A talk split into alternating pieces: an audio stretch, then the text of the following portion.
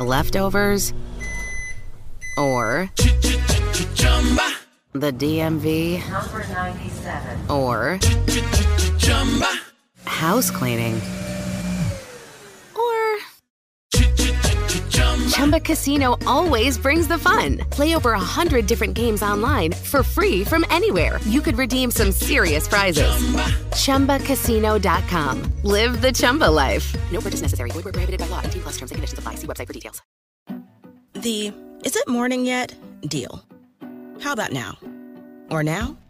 Because morning time is McDonald's breakfast time. And that's the best time of all the times. Wake up with a little splash of sweetness. Get any size iced coffee from caramel to hazelnut to French vanilla for just 99 cents until 11 a.m. Price and participation may vary, cannot be combined with any other offer. Ba-da-ba-ba-ba.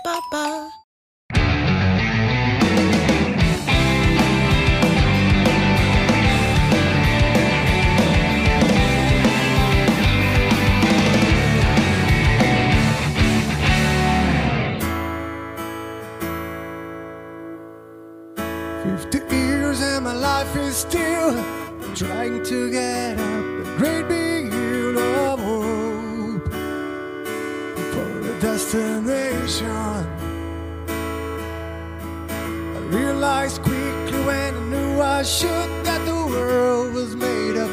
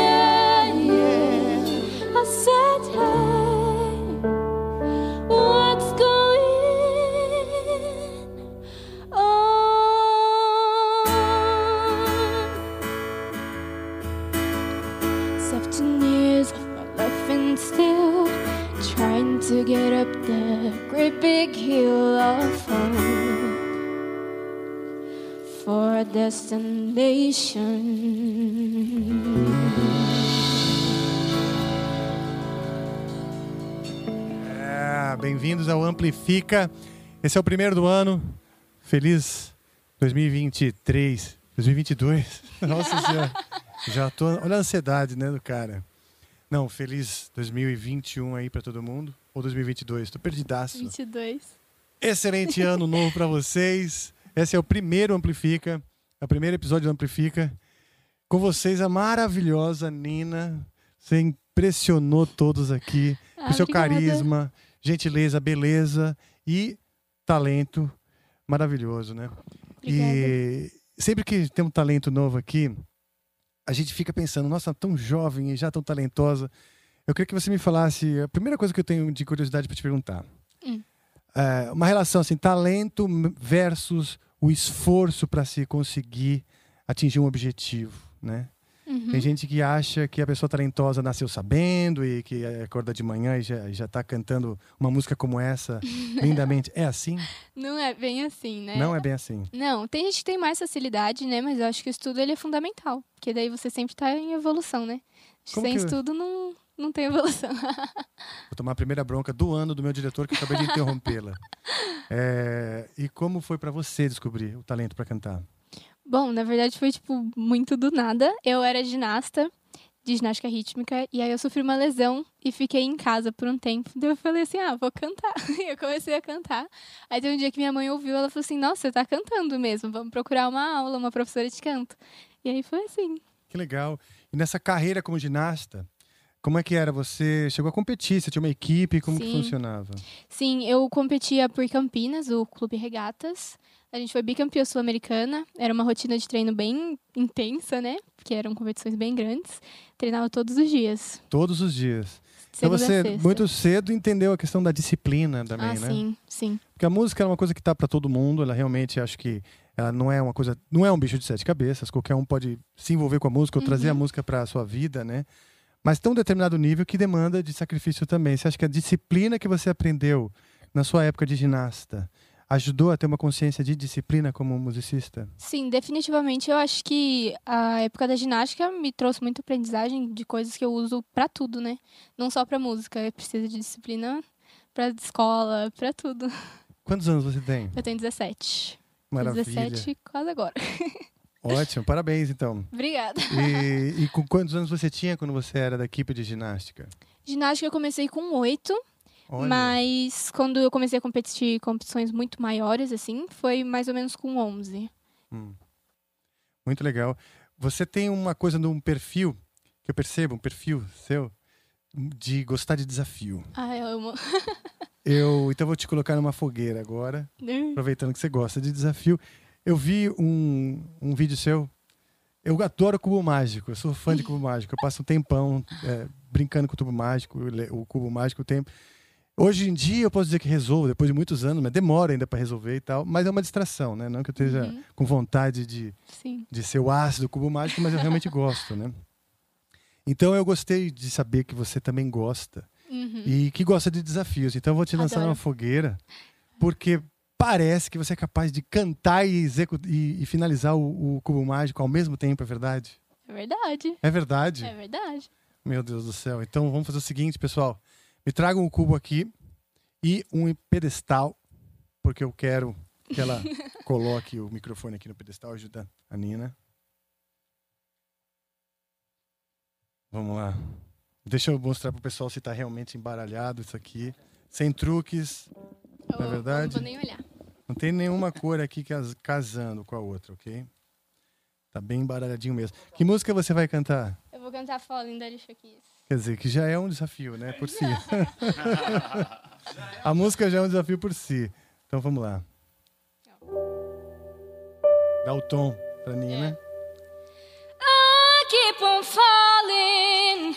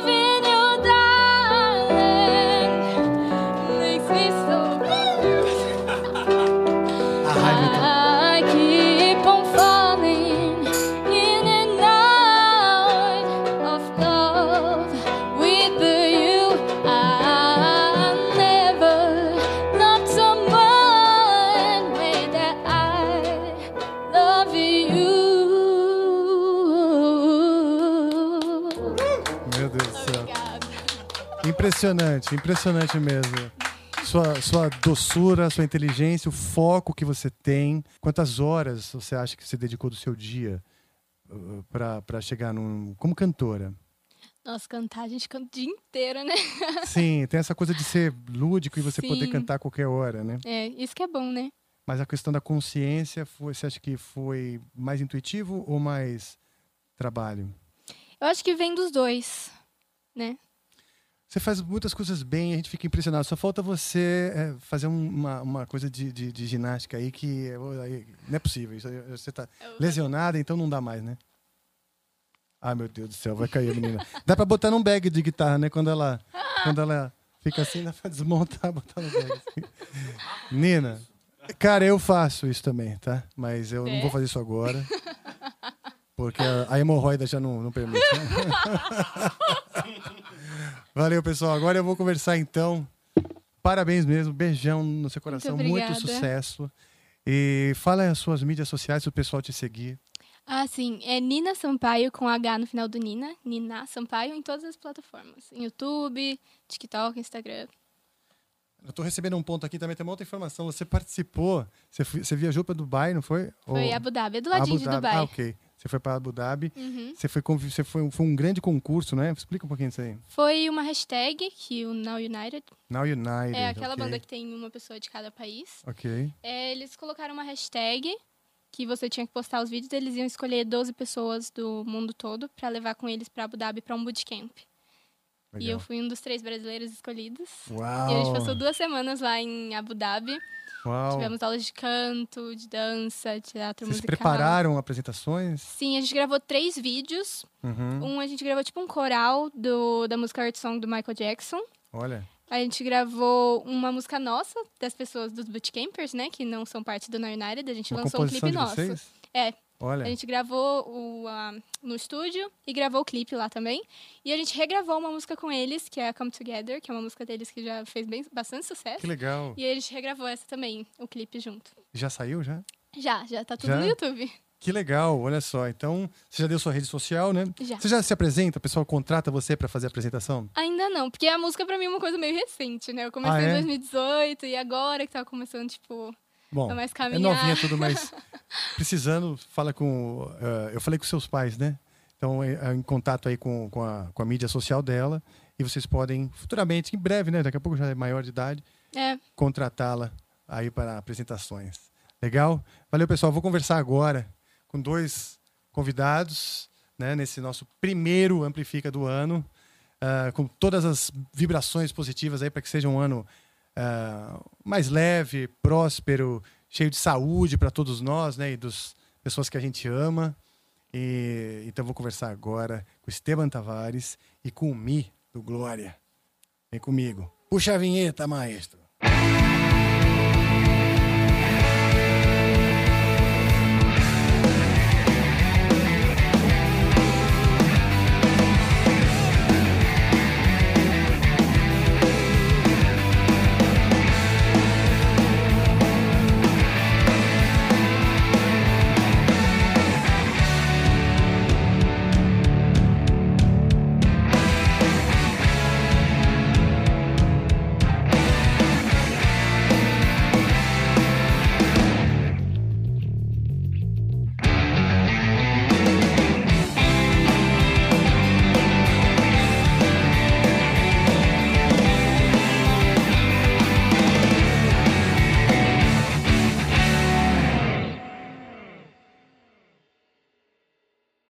Lucky Land slots, you can get lucky just about anywhere.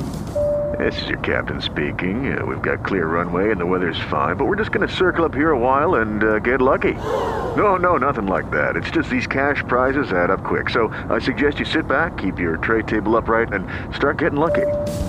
Play for free at LuckyLandSlots.com. Are you feeling lucky? No purchase necessary. Void where prohibited by law. 18 plus terms and conditions apply. See website for details.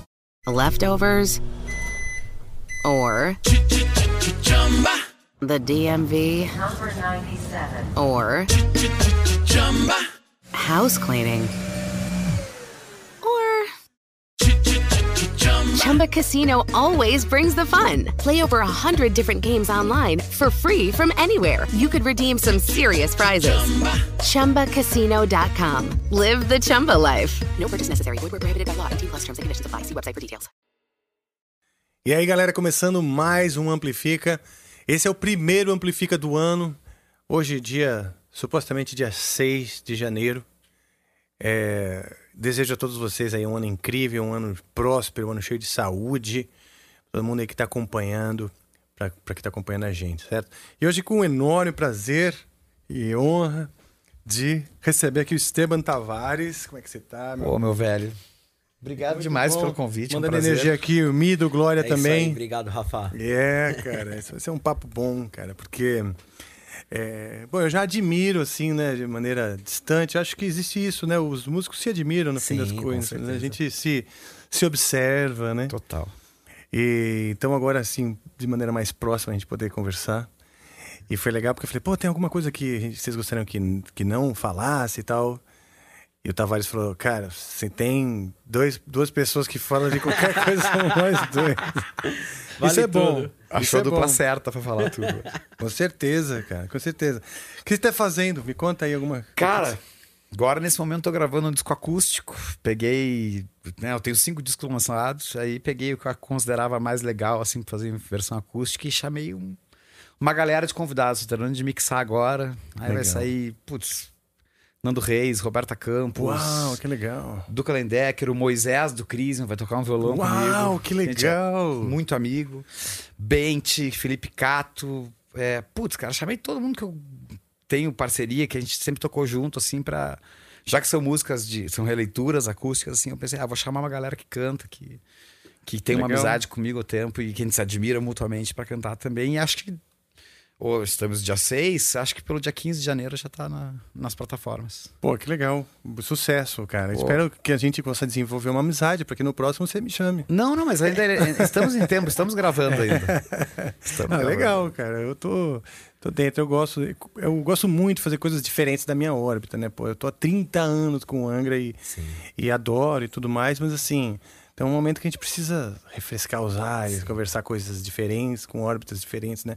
Até porque o heavy metal, não sei, pô, acho que o Mi deve ter essa experiência do heavy Sim, metal sim. ser uma coisa onde cada mundo acha que aquele é o único mundo que existe no planeta, né? É, é, querendo ou não, é algo um pouco até mais fechado do que os outros ritmos aqui no nosso país, né? É é uma coisa louca, né? Os caras são é, bem fanáticos, né? O que é bom porque são Exatamente. leais, os fãs. Sim. Mas também são sensíveis, difíceis de agradar, super exatamente. criteriosos. E né? ainda mais no nosso país, né, cara? Que o metal aqui, querendo ou não, é uma parada muito forte, né? Você viaja pra outros estados, assim, você vê que, tipo, por exemplo, você às vezes vai pro Piauí, você vê que tem metaleiro pra caramba, né? Sim. Isso é uma coisa que faz parte do Brasil, mas é, uma, é, é um meio bem duro, né? Querendo ou não. É, tem que ter estômago também. Exatamente, muito estômago. Tem que ter estômago, né? Como é que é? Vocês sofrem com, com sei lá, essa coisa do- dos, dos fãs gostarem de odiar, né? Sim, eu vou, eu vou ser bem sincero, Rafa. A gente sofreu muito com isso, porque o Glória. é, o Glória veio do, querendo ou não, do punk emo, né? Sim. É, a gente veio desse, desse rolê underground, que era mais o emo. E o Glória era muito emo pro metal e muito metal pro emo. Ah, tá. Então a gente ficava naquele limbo, né? Hum. Então sofremos bastante, sofremos muito hate, Ok. né? Por uma boa parte do público do metal. Mas é uma banda que a gente tem um metalcore, né? A gente nunca teve o lance do heavy metal, nem o lance do thrashcore. A gente sempre buscou mais o lado do metalcore, que é uma coisa mais nova, né? Querendo ou não. Quais as referências, assim, dentro do metalcore? Ah, a gente teve muita referência do Kill Sweet Engage, Ah, tá. é, All That Remains, do próprio Slipknot, querendo ou não, que é mais Legal. popular. Sim. Ah, mas querendo ou não, eu, eu tive outras influências, né? Eu tô até com a camiseta do Rob Zombie. Eu gostava muito do White Zombie. ah, gosto muito do Tu. Sim, pô. Sim, do cara. A Perfect Circle, as bandas do Maynard, que é o vocalista do Tu. Eu sempre gostei de todas, o Pucifer, né? Que legal. E, mas assim, a gente sempre trouxe mais esse lance do metalcore, que querendo ou não, era algo muito. Era mais. é, era mais pro lado do mainstream lá, lá fora, né? Não aqui, né? Sim. Era algo bem mais comercial. E a gente seguiu muito esse caminho. E deu certo, né? Quer dizer, vocês. Porque a gente conversou outro dia com, com, com alguém com quem eu conversei aqui. A gente tava falando, que foi o Marcão do Charlie Brown. Sim.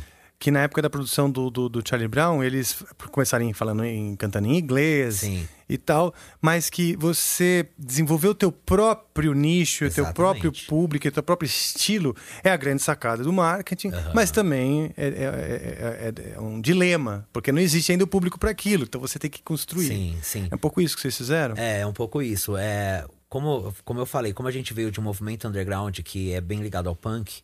Então, por exemplo, ali a gente tinha o movimento Stray Edge, né? Que é da galera vegana, vegetariana. A gente Sim. veio desse, desse, desse Ah. nicho, né? Então o movimento emo ali, ele tava muito forte. O Glória, por ser algo diferente, né? eh, A gente, querendo ou não, quando a gente assinou contrato com uma, com uma grande gravadora, eh, teve uma grande exposição, né? Então acabamos pegando um público bem Glória, né? Tá. São, são 20 anos de banda já, né? Ano que vem a gente faz 20 anos de banda. E, e o Chorão mesmo, na época que a gente bateu um papo com ele, o Chorão falou pra mim assim: "Ah, esse som que vocês fazem, vocês estão fodidos. Porque só vocês fazem, querendo ou não, pra esse público mais mainstream, né? Sim. Então vocês vão sofrer. A gente sofreu muito, mas tem um público, né? A gente acabou criando um público no Brasil muito grande. E até hoje eu vivo disso, né? Ah, que bom. É, que sim. bom. Você produz também bandas, artistas? Então, eu não produzo banda, mas eu ajudo bandas. Eu tento fazer um lado Sim. até meio empresarial, né? Então, eu dou Ótimo. força pras bandas, tento lançar essas bandas, dar espaço, né? O espaço que eu tive, eu sei que é muito difícil as bandas terem esse espaço. Então, querendo ou não, como a gente tem um contato, tem um, é, um contato com grandes pessoas, com contratantes, eu acabo pegando algumas bandas e acabo dando uma visibilidade pra elas em meu nome. Ah, certo? legal. Né? Ótimo. Tem até uma banda que chama Ext, que é de Campinas, que eu tô lançando. é, que eu tô lançando assim, eu tô dando uma força pros moleques, Ok, né? Você faz uma assessoria. Eu faço uma assessoria. Uma espécie de coaching. Exatamente. Eu faço um negócio chamado band coaching. É tipo isso. Que é isso, é uma onda assim. É, eu nunca tinha ouvido falar disso, é. O, o- como um integrante da banda, que não é da banda, mas um cara experiente olhando de fora Isso. e ajudando a dar ideias em todos os sentidos. É isso que eu faço, bem de coaching. O Tavares também faz isso que eu sei, né? Que tem uma banda, tem umas bandas aí que você dá umas forças também, né? É, eu, eu, eu gosto, na real, mesmo, é de, de ajudar, assim, pegar É. um cara e dizer assim, cara, olha só, deixa pelo o que eu passei ruim, vamos tentar não passar. Exatamente. Saca? Ah, legal. É, o É, bem de coaching. É, exatamente. E eu trabalho mais com produção também. Eu tenho estúdio, tudo. Eu gosto mais de estar envolvido na gravação. Mas tem muita banda de amigo mesmo, saca? Que são mais jovens, estão começando. Eu só gosto de sentar assim, não, vem aqui em casa, vamos fazer um churrasco. É. Legal. Só pra não passar por umas certas coisas que a gente acabou passando na Nossa. mesma geração. Sim. Sim, saca? cara, Tipo, eu também evita gosto. isso, evita Eu- aquilo. Ai, ai, puta, minha segunda bronca, eu interrompi ele, cara. Não, que isso, por favor. Aí o bron- o diretor fala, pô, você interrompeu o convidado toda hora. Mas então você me desculpe, mas já que Não, interrompi, eu vou, é vou continuar. Não, que né? isso. É assim, o. é, eu gosto de conversar com as bandas que estão começando, sabe? É, exatamente. Eu acho legal e aquela energia, aquela empolgação, aquela, aquele fogo, né? Que eu acho que, é o, que o sucesso da banda tá nesse fogo, Sim, dessa sim, energia da química deles. Isso é muito importante. E só que tem que direcionar, né? Porque o fogo é um lance louco. Se você não. não Sim. ele pode ser um instrumento, uma- pode ajudar você, como pode. E te principalmente né? quando tu tá jovem pra caramba. E aí é. são cinco caras pensando meio, meio parecido, mas meio diferente que cada um quer da vida Porque banda é assim, né? né? Banda Banda, é é assim, jeito, é. é. não- não- até tu acertar e, tu- e aquilo ficar Demora. né, bem, bem alinhado é uma coisa Verdade. demorada, né? Demorado pra você chegar naquele. Porque uma coisa é o cara fala assim: ah, então eu quero ser original. E aí começa, sei lá, fazer qualquer coisa, desafina a guitarra Exato, pra ser sim. original. Mas peraí, não é bem assim, porque não é agradável Exatamente. ouvir a guitarra desafinada. Exatamente. Você tem que achar, né, aonde é novo, mas também é agradável. Vai, vai tocar as pessoas, vai, vai conectar com Exatamente. as pessoas. né? E uma coisa que eu vejo muito banda nova, assim, que, por exemplo, ah, quando tu montou o Glória, quando eu tava lá na Fresno, bom, Rafa com o Angra, são pessoas que estão envolvidas e que entendem daquele estilo com propriedade. Sim. Eu vejo muita banda nova assim, que bah, o Batera é fã do. Exemplos, né? Do Red Hot, o guitarrista é fã do Pantera, Sim. o baixista é fã de reggae. E o vocal da Billie E quer virar uma coisa. É, exatamente. e aí é nesse momento que tem que chegar, pegar do braço do cara e dizer, não, velho. Tem que ter uma orientação. Saca? Senão virar uma bagunça, É né? legal. Aí não é mais banda. E querendo ou não, né. Rafa? A gente viveu um, um- Você com o Angra nem se fala. a gente pegou muita barra, querendo ou não, ali no começo. Sim. E hoje em dia as bandas vêm com muito mais estrutura do que na nossa época. Pô, bicho, nem fala. fala. Tudo Pro começo. Pra você aprender um instrumento hoje é mais fácil, não é? Pra ter um Exatamente. instrumento, Pra né? ter o É, instrumento na, é, mais época, fácil. na época, quando você tocava com tremendão, já era ótimo. Pô, bicho. o? Se a banda tiver uma ideia legal, né? Botar hoje um celular filmando, a a chance, se for muito legal, a chance de viralizar é alta. Ou seja, basta Sim. você ter um celular com a Aham. internet que você já tem acesso ao público. Sim, né? Se exatamente. vão gostar ou não, já não sei. Mas antigamente, meu Deus, até você chegar no público era bem mais. Era desesperador, cara. Então hoje eu vejo que as bandas elas têm uma estru- elas têm uma acessibilidade muito melhor. Porque na nossa época era difícil. Quando eu comecei ali a curtir banda por 95, 96, a ideia de gravadora era muito distante, né? Nossa, tá louco. Extremamente distante a- a- pra nós, né? Porque você bem antes você já conseguiu com Angra, mas pra nós a gente foi conseguir ali pra 2006, 2007, né? É. Primeiro ter esse acesso. com o gravador. É, eu tive lembro, eu foi lembro quando eu vi o Angra num especial da MTV. Acho que era 98, 97. Sabe que vocês fizeram um show, não lembro que casa de show aqui em Eu São Paulo. sei que show Ah, foi esse. Foi sim. com Vértigo, Angra e. É, no. Teatro Sim, Mars. No Teatro Mars. É. No Teatro Mars, que eles VHS. tinham.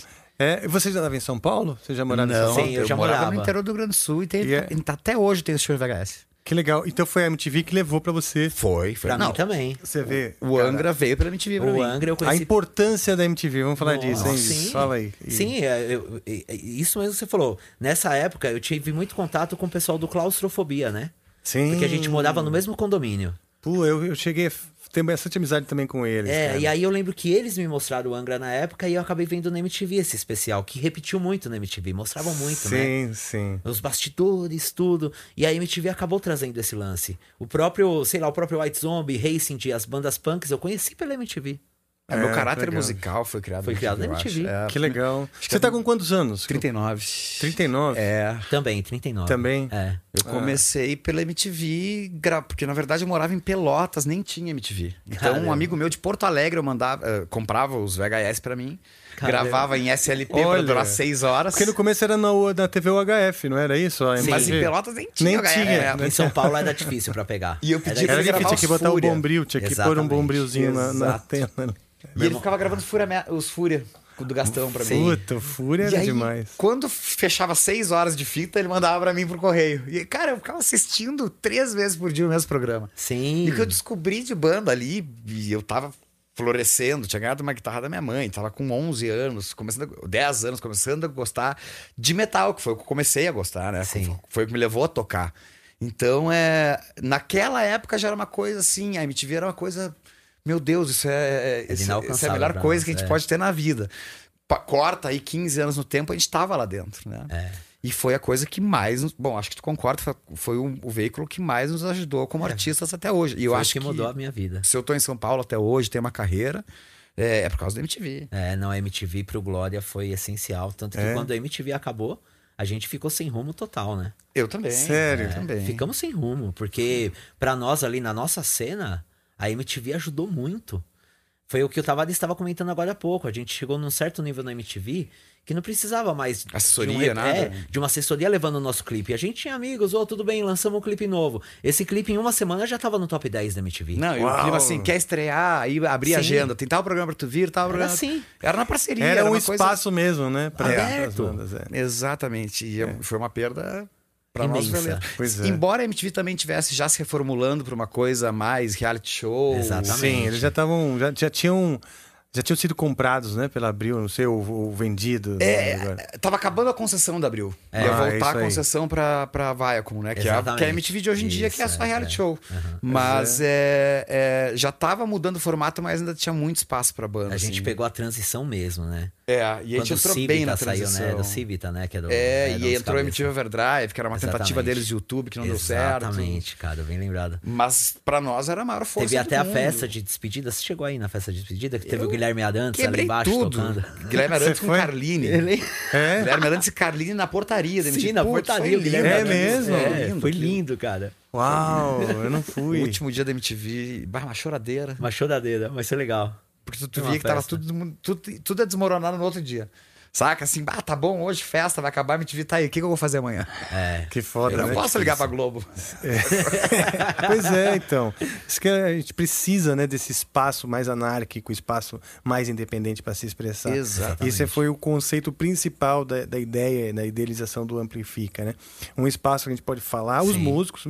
Graças a Deus, hoje os podcasts estão aí prosperando e isso é bom, porque também são. Cada um Sim. fala o que bem entende e tal. E hoje os patrocinadores patrocinam, muitos deles, isso é legal, quer dizer, Sim. nossa voz está sendo ouvida. Mas faltava um onde a gente falasse de música, falasse do cenário Claro. e fortalecesse, fosse um point de encontro mesmo e, e que a gente possa divulgar coisas. Vou até vou aproveitar aqui, vou divulgar, aproveitando divulgar aqui, ó. Esse aqui é o CD do Orb Station, que é o trabalho do baterista aí do- do- da banda Amplifica, que é o Marcel Cardoso. O Marcel ele também toca na banda da, na, Família, na Fali- Família Lima. E ele lan- lançou nesse trabalho aqui, ó, ele me entregou na minha mão ontem, então eu tô divulgando. Tá certo? O Orb Station, é um trabalho instrumental, só com fera, só tem, só tem nego bom aqui, Wanderson Bersani, meu amigo também, guitarrista. E o Benigno, baixista muito bom aí, que tá noite paulistana e tal, tá aqui o Orb Station. Então aqui é um lugar também pra gente divulgar, você falou da banda que você... O Ext, sim. O Ext, então é, é- a ideia é a gente realmente começar, né, um, um, um espaço aí. Exatamente, isso é muito importante, ainda mais pro rock aqui no nosso país, né? Sim. Eu acho que a gente tem que dar essa oportunidade, principalmente nós que temos, querendo ou não, uma voz, querendo ou não, mais ativa, é, que temos esse contato maior. É sempre bom a gente tentar fazer o rock continuar vivendo, continuar borbulhando. Exato, e um lugar onde a gente se encontre. Por Exatamente. exemplo, a MTV, o Angra encontrava, sei lá, o Fresno, NX Zero e, Uhum. Sim, que e- seja. e diferentes estilos que, para os olhos do, do- do público, são como se fossem castelos Sim. com muralhas Exato. enormes, diferentes Aham. né, e distantes.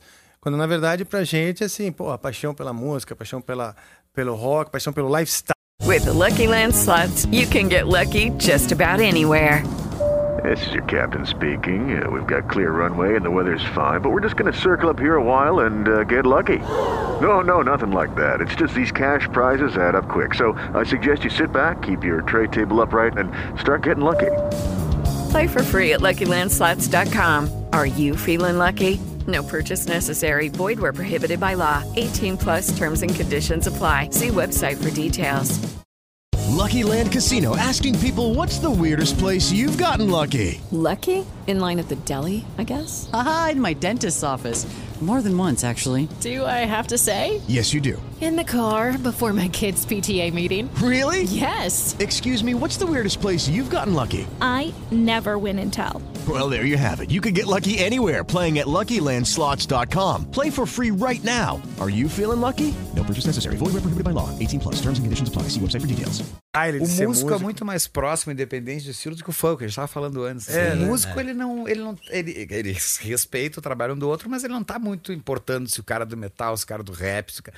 Ele se. é, a gente se reconhece. Sim. O funk separa um pouco mais isso. É verdade, Exatamente. é. Mas o músico sempre teve. Sempre, bom, todo mundo que eu quis conhecer até hoje, assim que eu sou fã, sempre foi muito gentil comigo Sim, no meio da sim. música. É. Com certeza. E a, e a gente tava falando disso antes até do programa, que isso muda a tua vida, velho. Muda. Às vezes um cara ser legal contigo quando tu é um adolescente, tá querendo ter a mesma vida dele e tu projeta nesse cara assim, putz, eu sou fã desse cara. E tu vai lá dar um oi e o cara é gentil contigo. É, Tu mudou a vida do cara, velho. Exatamente. Saca? Ele vai, pô, eu quero ser legal com esse cara também, eu não quero só tocar bem. É. Porque ele se espelha em você, né? Então, se É. você é cuzão, às vezes o cara sai dali sendo cuzão com os outros. Sim. Exatamente. Né? Ah, é, Você, sim, você- sim. você inspirou um mau exemplo no fim das contas. né? É, Exatamente. não, e foi que eu falei de você mesmo, né? Posso falar aqui, né? Claro, pô, Que eu fala. comentei até que nas Expo Music a gente encontrava o Rafael e o G do NX0, né? Que o G hoje é um puta músico também. Era teu amigo já na época. É, ele é meu amigo desde, sei lá, eu tinha 13 anos, ele tinha 7. É que do condomínio do Mi É. saiu umas sete bandas. É mesmo? Onde era? Que bairro? A, a gente morava ali na Casa Verde, Ah. num condomínio que se chama Porto Seguro, Tavares já foi lá bastante também. Você já foi lá? Já. Bastante, ah, convivia com os caras. É, né? e, e lá desse condomínio saiu Glória, saiu NX0, saiu Claustrofobia. Ah, não sabia. É, é, entre outras bandas. Pô, eu nunca fui, quero ir. e, e o G era meu vizinho, eu morava no sexto andar e ele no sétimo, né? Ah. Então praticamente é do meu quarto aqui e o quarto dele em cima. Ah, que legal. Aí a gente sempre fazia esse rolê, a gente ia pros rolês, pras Expo Music, e a gente sempre encontrava você lá. E Hum. foi o que eu comentei com você, você era o único que tratava a gente bem. Sério, o único do Angra? Sim. Do Angra, pô, botou o Angra na história já. Não, sim, mas não, nada. Que é isso, né? Eu sempre. Eu, sempre Eu acho- era hipócrita, Não, eu era não, mas eu, eu, Eu, falava. eu lembro que você tinha mais paciência com a gente. É, eu tenho né? paciência, eu Que sou um cara era- paciente. Sim, a gente, pô, eu tinha, sei lá, 14 anos, o G tinha uns 11 anos, e você tratava a gente numa paciência e tal. E isso é o que o Tavares falou, e isso ajuda muito nós, porque, querendo ou não, a gente chegou hoje num lugar e a gente viu você ali, sabe? Tipo, a gente falava, porra, olha esse cara, né? A gente quer ser que nem ele, né? Sim, E você exatamente. conversava na paciência, Sim. brincava com a gente, assim, a gente molecão, cara. E isso é bom pra caramba, meu. Esse. A gente tem que tratar os fãs bem, né? É uma Até obrigação. porque quando o nossa, cara né? é molecão mesmo, o, o, o ídolo é intocável na cabeça do cara. É.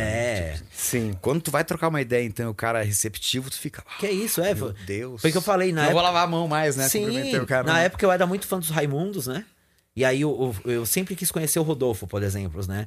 E eu fui conhecer anos depois, mas eu conheci o Fred na época e o Fred tratou a gente tão bem.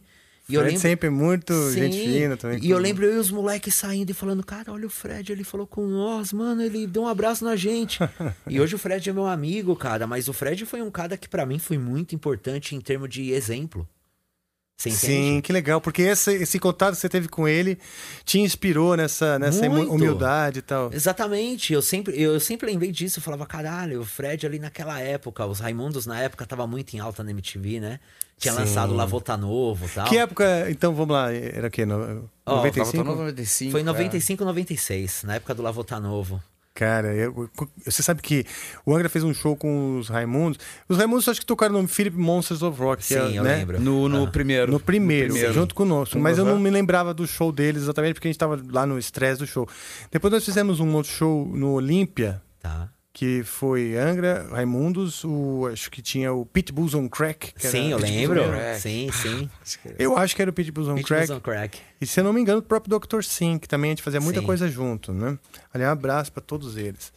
É, e eu me impressionei, cara, com o show do Raimundos ali. Sim. Que como, como era novo, como era bom é, aquele negócio que eles estavam fazendo, aquele forrocore lá. É. e tão bem feito e tão original, cara. É, E, tinha o é, lance do hardcore que era muito forte que eles traziam. Não, também, os caras né? vieram em português, assim, com É. uma, uma linguagem que, que. Porque assim, o punk brasileiro é, é maravilhoso. Sim. Todo, toda a era aí do, do punk. Sim, sim. Da base do punk brasileiro, o cólera, replicantes, inocentes. Restos de nada, invasores de cérebro e por aí vai, sim. Todos eles, eu acho que olho seco. Olho seco, sim. É um movimento maravilhoso e respeitado no mundo inteiro. Mas não chegou a atingir, assim, acho que o grande público nunca, né? Sempre foi muito nichado. É, ele não comunicava com o grande público. Não é?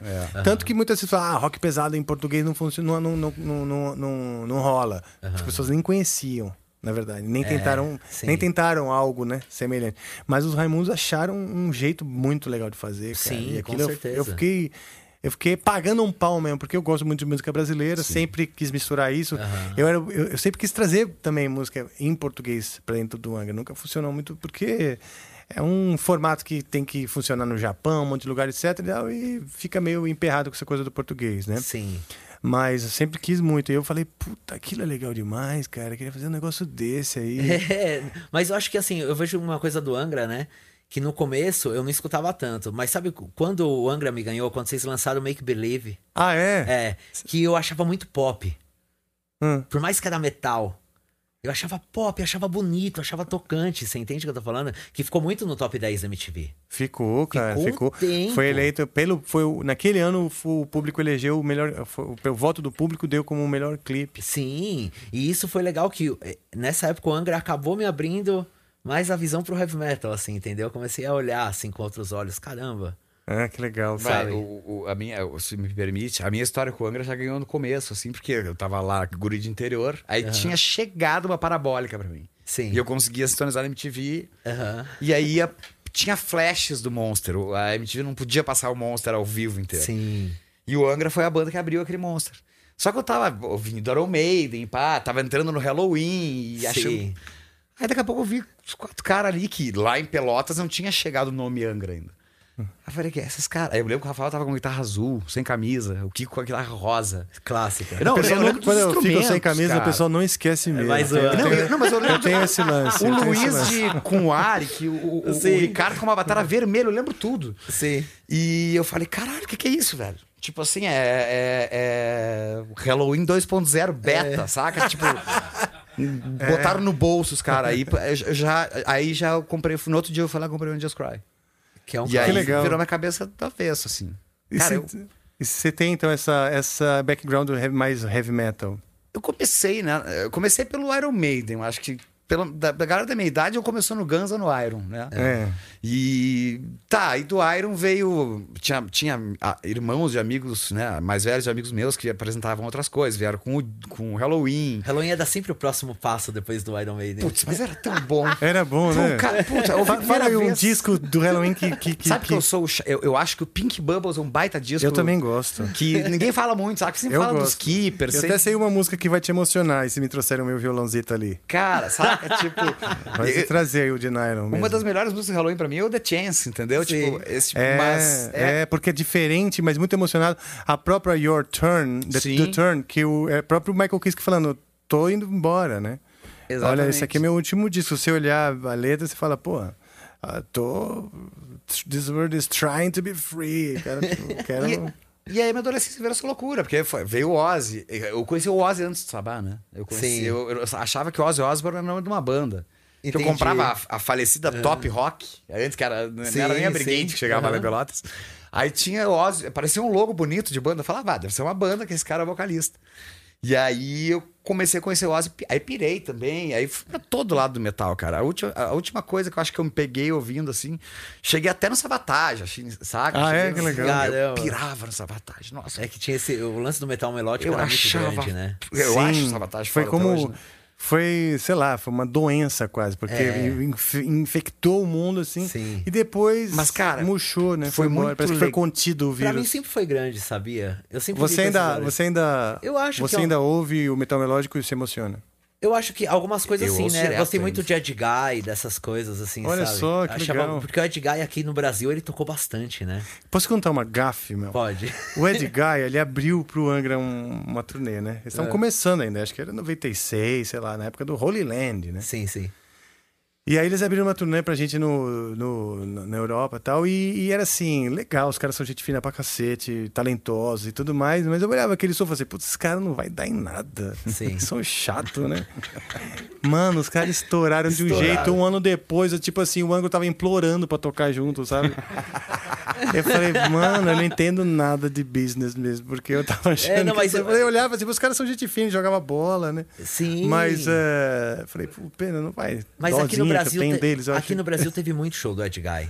É, Eu porque realmente... Não, e na, na Europa, né, eles são... assim, É. uma- São grandes lá são também. grandes, são grandes. Hoje eu respeito, hoje eu entendi qual é, né? Sim. Eu acho que eu também tava achando... é, era- Eram outros conceitos, outro momento. Eu ali no, no 95, 96, é, o que eu tinha na cabeça que ia ser um negócio legal, não era exatamente para onde foi o, Sim, eu entendo. a cena heavy metal, né? Mas sabe que o heavy metal tinha uma coisa bacana, que sempre achei bacana, assim, que o cara que queria, gostava de heavy metal, ele se obrigava a estudar, velho. Então, isso que eu ia falar. Isso é foda. O, o lance isso do é heavy demais, metal, velho. o lance do heavy metal Disciplina, que eu achava, né? sim. Disciplina com instrumento, saca? O heavy Tipo- metal era um lance que, tipo, ao meu ver, ele era mais pra um músico nerd, né? Os caras sabiam tocar pra caramba, tá ligado? Sim, o público é nerd também, né? Sim, e tanto que por isso que eu acabei indo até pro punk, que era mais fácil pra mim, né?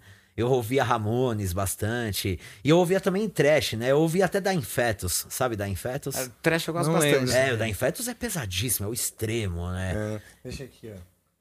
Então eu acabei indo pra esse lado por causa disso, porque o heavy metal eu tinha que manjar muito de som, né? Não, eu, eu, eu, na verdade, não fui pro heavy metal porque eu não cheguei no nível de É. estudo que eu, Quando pra eu vi- chegar lá, entendeu? Sim, na época que eu vi o. o- eu falava os moleque do Angra, né? É, Que a gente um falava os moleque rápido. do Angra, era assim, via os moleque do Angra tocando pra caramba. Ah, eu não vou tocar isso nunca. É, eu falava, eu não vou conseguir conseguir tocar tocar isso. Desencana, eu não vou A cantar gente igual o André. tinha um pouquinho essa ideia de, de, assim, de humilhar, né? Vamos humilhar, né? Não, mas eh, era brincadeira, na real. O que a gente queria era fazer algo bom. Quantos anos vocês tinham ali, quando o Angra Eu começou tinha a bombar 19 mesmo? anos. Entendi. Eu tava fazendo uma peça com- do, do, do Oswaldo Montenegro, Caramba. que chamava Noturno. Aham. E eu tocava guitarra e também atuava um pouco, né? E foi um tempo maravilhoso. Aliás, foi uma grande escola para mim ter Caramba. estado ali com. o- Era o Teatro dos Menestréis, né? Então era uma Sim. espécie de curso. Conheço o pessoal que fez isso. Sim, também, então, sim. é. E todo mundo saiu meio xaropão de lá, né? Então, assim. você- você- O pessoal sai meio hippie de lá, não tem o que falar, né? Exato, exato. Você chega já por ser um pouco hippie Aham. e sai ainda mais hippie. Então, É, o- eu já cheguei ali, tipo. Eu sou um cara que, assim, gosto muito de música e, e também não, não preciso de muito pra realmente estar satisfeito e feliz. Se eu tivesse me mudado pra Visconde Mauá e vivesse de, de, de fazer Sim. miçanga e tocar um som, assim, tipo, meio, meio ventania. É, manja? mas esse lance de menestrel, eu mesmo já quis fazer isso. Quem fez foi o Fernando Anitelli do Teatro Mágico, que é meu amigo, o vocalista. Sim, pô, aquilo, é aquilo, é, de, aquilo é demais, É, hein? ele, é um, ele é um menestrel, a gente fala. Sim, né? sim, ele é um menestrel mesmo, profissional. Eu né? conheci era o- por ele. Ah, é? É, porque ele começou a falar disso pra mim, dos menestréis, blá, blá, blá, blá, blá, e eu falei, caramba, minha cabeça começou a pirar até. Falei, Sim. meu, o que, que é isso? É um outro mundo. É, porque na Idade Média a música ela foi desenvolvida demais dentro da igreja, dentro dos nichos da nobreza e tal. A música popular mesmo, a música dos, dos, dos, ah, dos nômades, né? Os caras, os- os- ela era sempre foi uma muito mais simples.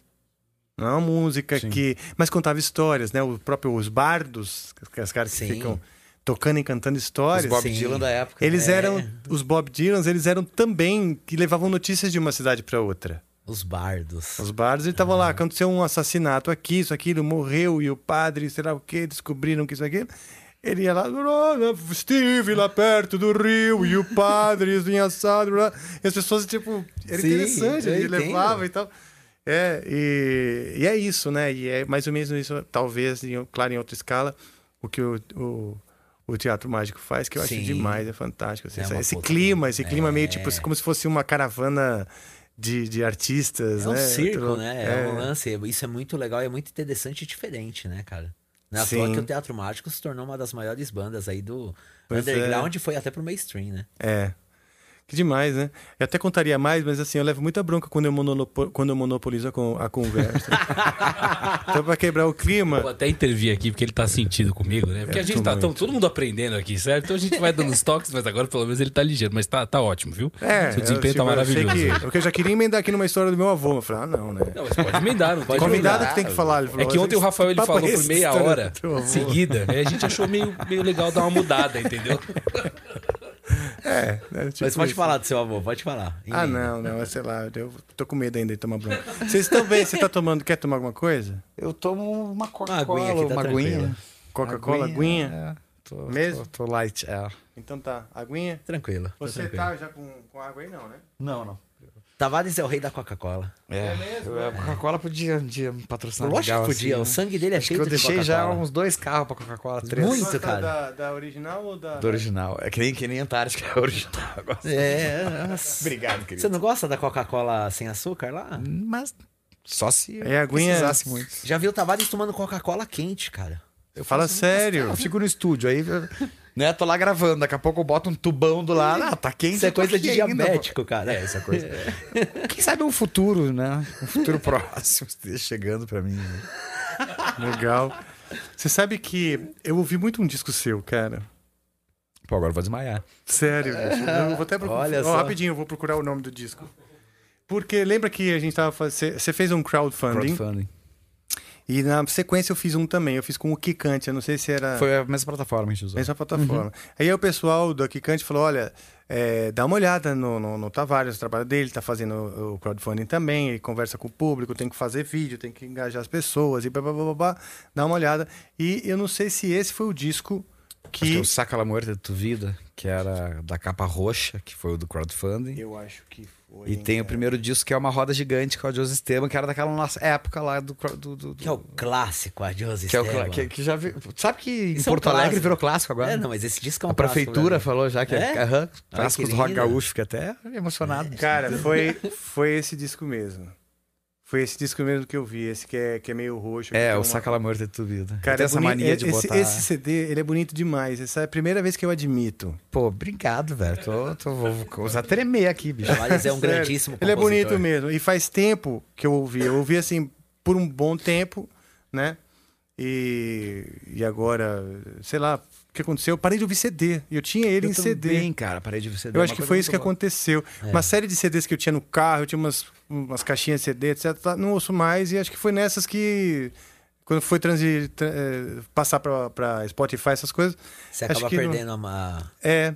E eu ouvi esse CD e falei, pô, é musical pra caramba. E eu fiquei com vontade já de, de me aproximar assim, de você, sabe, musicalmente. Porra, eu me lembro quando eu te conhecia, foi no. Eu lembro bem que foi no show do 89, que a gente ia fazer uma participação no Urbana Legend com, com o Ah, Egípcio. com o legal. pessoal. É, nem, nem- isso nem faz tanto tempo. Foi em 2015, eu acho. 2015. Aí eu lembro que o É isso Rafael falou mesmo, assim, Esteban, eu, caralho, o cara sabe meu nome. É.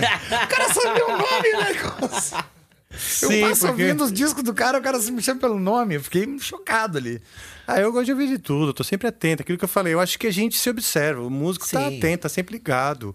Né? É, é o lance que a gente cara tem mais por exemplo, o, o João. Gordo é um cara, o João Gordo é um cara desse, ele, ele tá ligadaço, ele tem o gosto Sim. musical dele, mas é um cara antenado, ele sabe falar de tudo, sabe falar de todo estilo musical. Ser, no fim respeita, vai te encher o saco porque não faz parte, né? Mas assim, Sim. Lá, no, no- lá no fundo existe um Mas, cara, e um dos grandes prazeres da, da vida da música, na verdade, né, a estrada faz parte da nossa vida diariamente, o fã, tudo, mas esse tipo de conversa que a gente tá tendo agora, assim, de tu falar uma coisa dessa, já muda a minha vida de novo, entendeu? Sério? Pô, bicho, há um mês atrás eu tava fazendo podcast discutindo Ó, qual era o melhor Eu até botaria uma música desse disco aqui pra rolar, para as pessoas ouvirem. Mas, ó, amigo, me boicotaram o meu fio, ó. Eu tinha um fio aqui, até ontem eu vendo tinha, que quando até esse ontem eu tinha programa um fio. lançar, quando esse programa lançar, eu vou ser rechaçado na internet. É, melhor não Obrigado, apresentar. Rafael. Então, assim, eu tinha até ontem um, um fio aqui que eu, de vez em quando, pintava uma coisa legal, eu botava para as pessoas ouvirem. Afinal, um programa de música, né? Não é legal? Sei, sei. Só que Esse já de foi fechar o vídeo depois. Jogado já. Cheguei hoje aqui e falei assim, cadê o fio? Nem o violão tinha, teve que... Tá bom.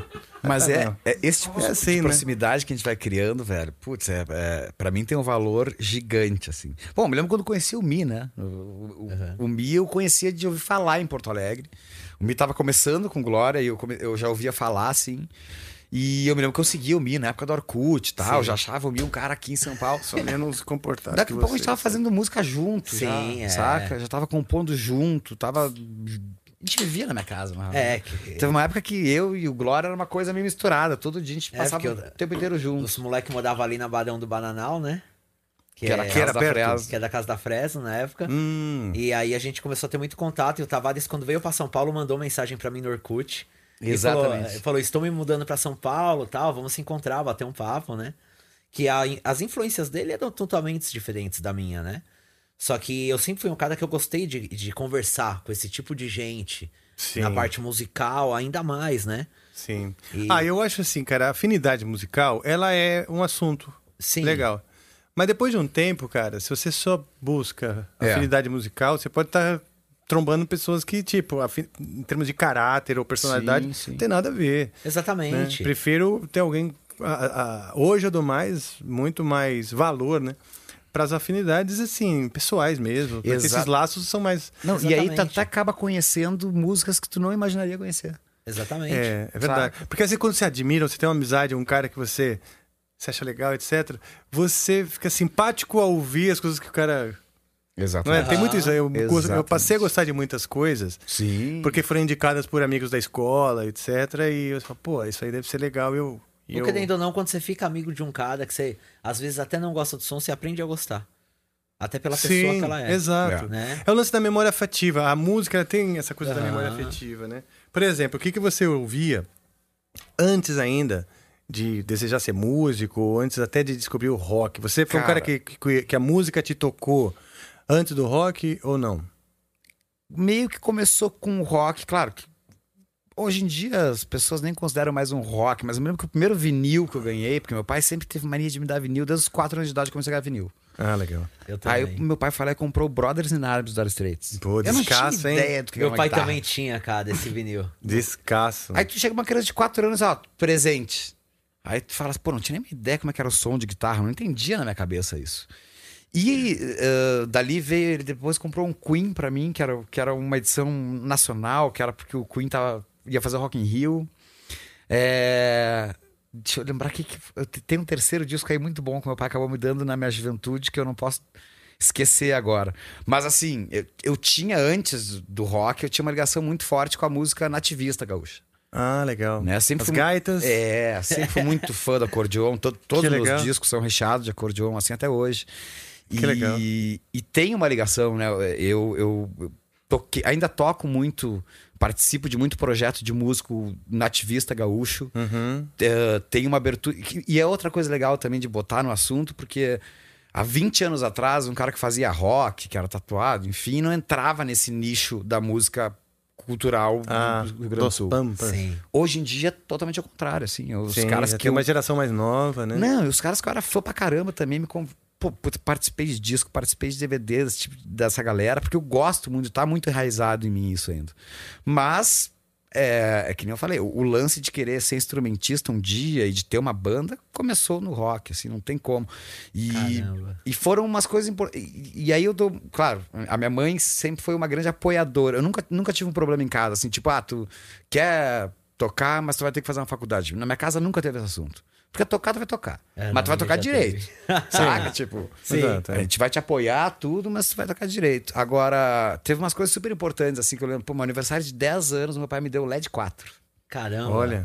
Porra, nem eu daria pro meu filho, sabe? Entendeu? Tipo, É. eu achava que meu filho com 10 anos seria outra coisa, assim. Seu pai era roqueiro. Mas você já, entendeu, querendo você, você curtiu. Eu você- amei, É? eu fiquei louco. Aí eu me lembro- eh, depois ele veio com Dire of a Madman do Ozzy pra mim. Nossa. Eu falei, Ah, eu quero um disco do Ozzy. Aí ele, tá, vou procurar um. Saiu na rua, achou o Dire of a Madman, me trouxe, eu conheci o Randy Rhodes e puf, enlouqueci. É, é que você já foi. Eu, eu era só romântico, mas você já foi mais pro rock. Você era mais romântico? É, mas é o mesmo esquema que o Tavares. O pai do Tavares trazia os vinis pra ele. É. E pra mim foi minha mãe. Ah. Aí eu tive uma outra influência. Eu tive muita influência do The Carpenters, que minha mãe amava o Carpenters pra caramba. Minha mãe também, cara. É. Eu adoro. Eu amo, Falando de, de memória afetiva, é uma música que me lembra da minha mãe, me lembra no Sim. trânsito, voltando da escola. Eu tenho Exatamente. memórias estar ouvindo Carpenters naqueles, naquele com o rádio, né, do carro. tinha fitinha que, que tinha fitinha, tem quatro botões. O Exatamente. A, AM, FM, aí tem OM, que eu nunca entendi por que que é aquilo, OF e uns negócios que... E você ouvia e, e rolava o Carpenter. E esse lance que você falou, é, esse lance de mãe, a, a minha esposa me fala que a minha influência musical é da minha mãe. Olha só. Então, assim, minha mãe, ela me deu o LP do Carpenters, ela me deu um LP do Christopher Cross. Putz, Christopher Cross é demais. Eu amo Eu ele. amo Chicago. eu amo- Nossa, eu amo you ele. E ele tinha até feito aquela trilha sonora. David Foster produzindo Sim. tudo. Putz, bom pra Meu, ele é bom aquele cara, ele tinha- Morreu, né? Ele, o Christopher Cross?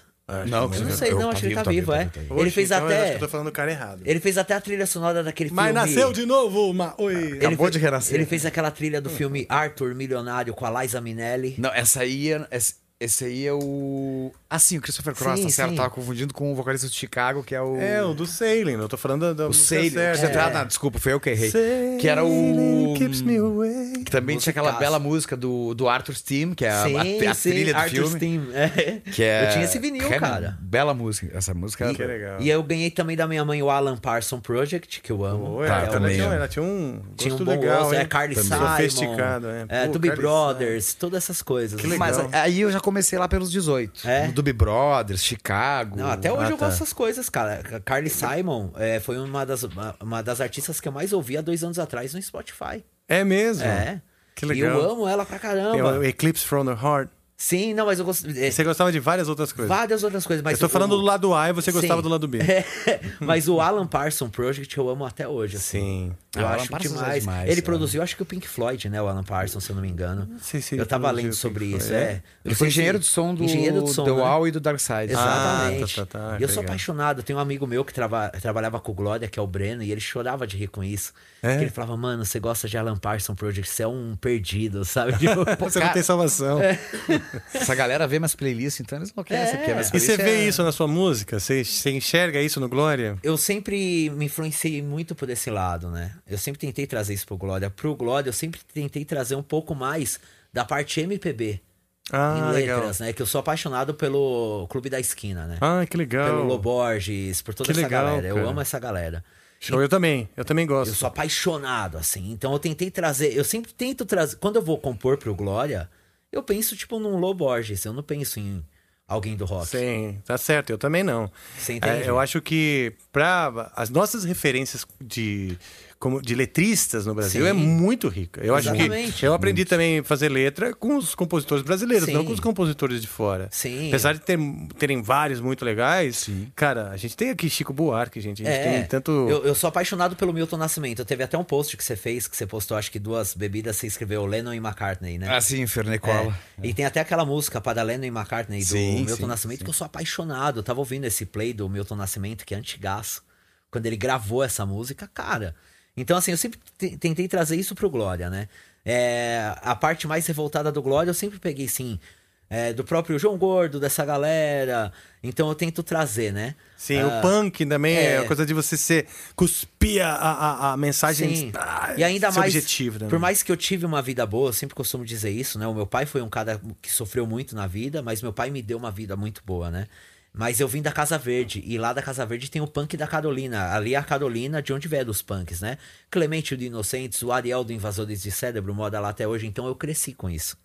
Então eu cresci com esses dois lados, com o punk e com a minha mãe desse lado, só no Love Songs. Que legal! Né? Então, essa riqueza cultural aí dentro de você. Exatamente. Então sempre trouxe esses dois lados. As minhas playlists do Spotify é assustadoras. Tem, o, tem o punk, tem o lado romântico da sua mãe, e aí tem o Clube da Esquina também, pra dar essa coisa, intelectualizar Que essas foi mais letras. velho. O Clube da Esquina veio bem mais velho. Mas, mas tá, no, no- no- no- tá, na Tá, sopa aí, né? Totalmente. Que aí foi. O Clube da Esquina já me fez conhecer muita coisa. Tipo, fui pro T-Korea, sabe? Tipo. Pô, Você entende? Já fui pra esse lado, sabe? Que eu gosto também de jazz pra caramba. Então, ah, que legal. Então eu você sempre- realmente gosta de música, né? Eu gosto de música no geral. É, eu, eu, eu par- eu- eu partilho da opinião.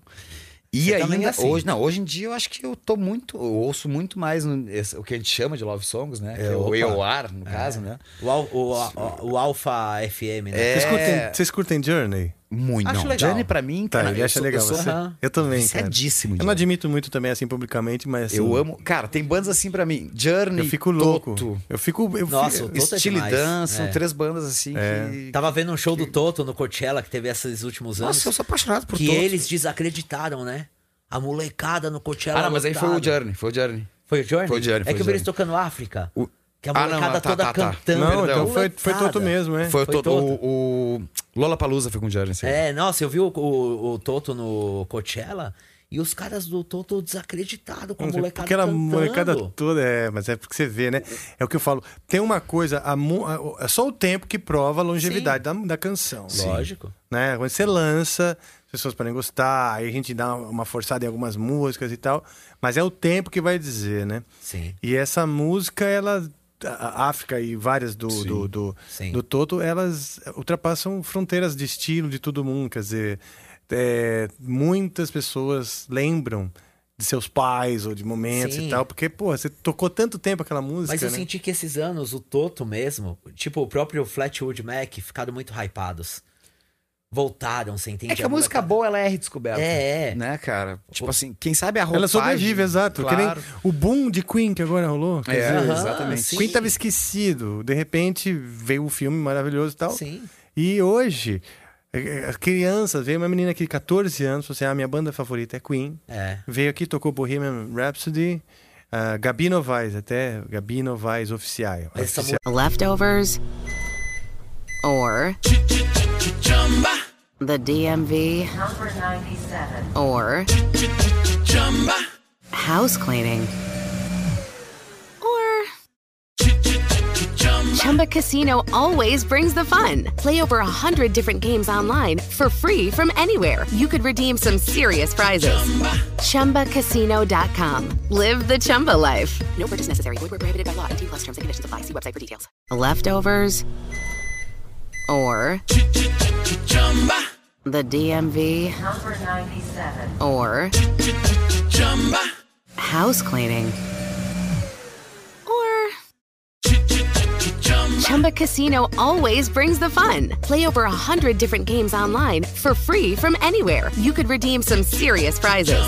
ChumbaCasino.com. Live the Chumba life. No purchase necessary. Void where prohibited by law. 18 plus terms and conditions apply. See website for details.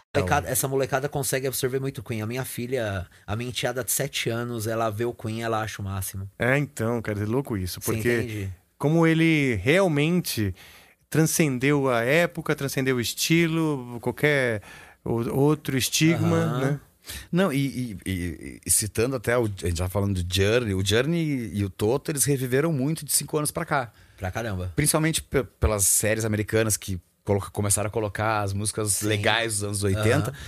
Que, ah, teve aquela história. Pra mim é meio que uma falácia, porque cada, cada geração tem um tipo de produção musical. Então, uma época se falava que o Journey ou o Toto era datado de timbre, de coisa assim. E aí ficou realmente uma coisa. que eu- falava assim, pô, eu tinha 19 anos, falava, pô, minha banda favorita no momento é o Toto. Cara, Toto. som, de, som de velho. Aí É. esses mesmos caras, hoje eles piram, Piram. saca? É. Tipo, Demoraram mais pra estatuzinha. descobrir, é, mas uma hora eles, veio, eles não né? se ligavam, eles se ligavam muito na estética de produção, assim, e eu tava ligado naqueles músicos, pô. O, o Jeff Porcaro, o Steve Lukather, Mike Porcaro, é, Ah, o time David é. Pate, pô, gravaram com Deus e o mundo, cara. É, ó, eu vou confessar que assim, Toto não é uma banda que mexe com o meu coração. Tá. Mas eu respeito e assim, e, e realmente entendo. E tem muitos músicos apaixonados, né? Nessa fase mais. dessa, dessa aí, eu o Journey, realmente. O O Journey é Journey, fantástico. me deixa, tipo, bicha louca ouvindo. e- eu, eu fui- o último show que eu fui do Journey, eu, chorei full time, assim. É. Full time, full time. Era no- com o. Com a Pinheda já. É? Eu queria ter. Cara, eu vou dizer assim, ó, eu não queria ter visto com. Eu queria ter visto com.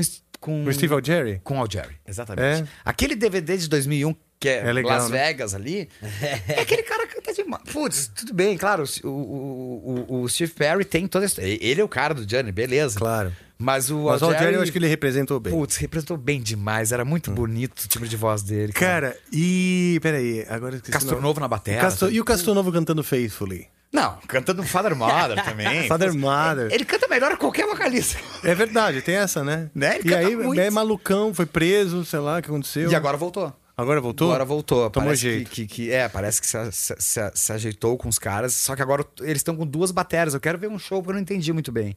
O que que tá é, Tem dois bateristas. Tem o que tava contratado e agora ele voltou cantando algumas coisas, assim. Ah. Mas eu também acho bonito pra caramba a história do Arnel, do menino que tá hoje. Porque, pô, Sim, o cara de uma banda sim. cover, saca? Aqu- Aquela coisa Mas assim... parece que já vai sair também. É que eu acho que, na verdade, ele tá, tá dando ruim na voz, na real. Eu acho que um dos motivos. Será, bicho? Não, não, eu digo assim, ruim. Não vou falar, que isso, falando isso do cara. Eu digo, eu acho que tá. É, tem- É mesmo? é, acho que ele, ele era muito jovem e, e aquela história.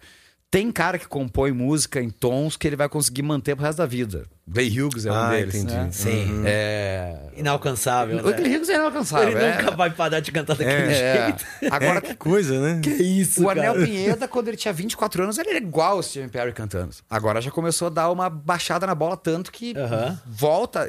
Eu vi alguns shows amadores do, do, do Lollapalooza, do Journey, e o, e o Castro Novo tá cantando muita coisa. É, né? Porque ele tem um alcance absurdo. Meu, e além de uma tocando a batera, linda, porra. tocando, tocando tudo aquilo, né? Não é só segurando. Cara, hoje, eu não sei se vocês viram, né? A Nina, a menina. Fantástico. Nossa, Sim, canta muito. Fantástico. E ela cantou uma música.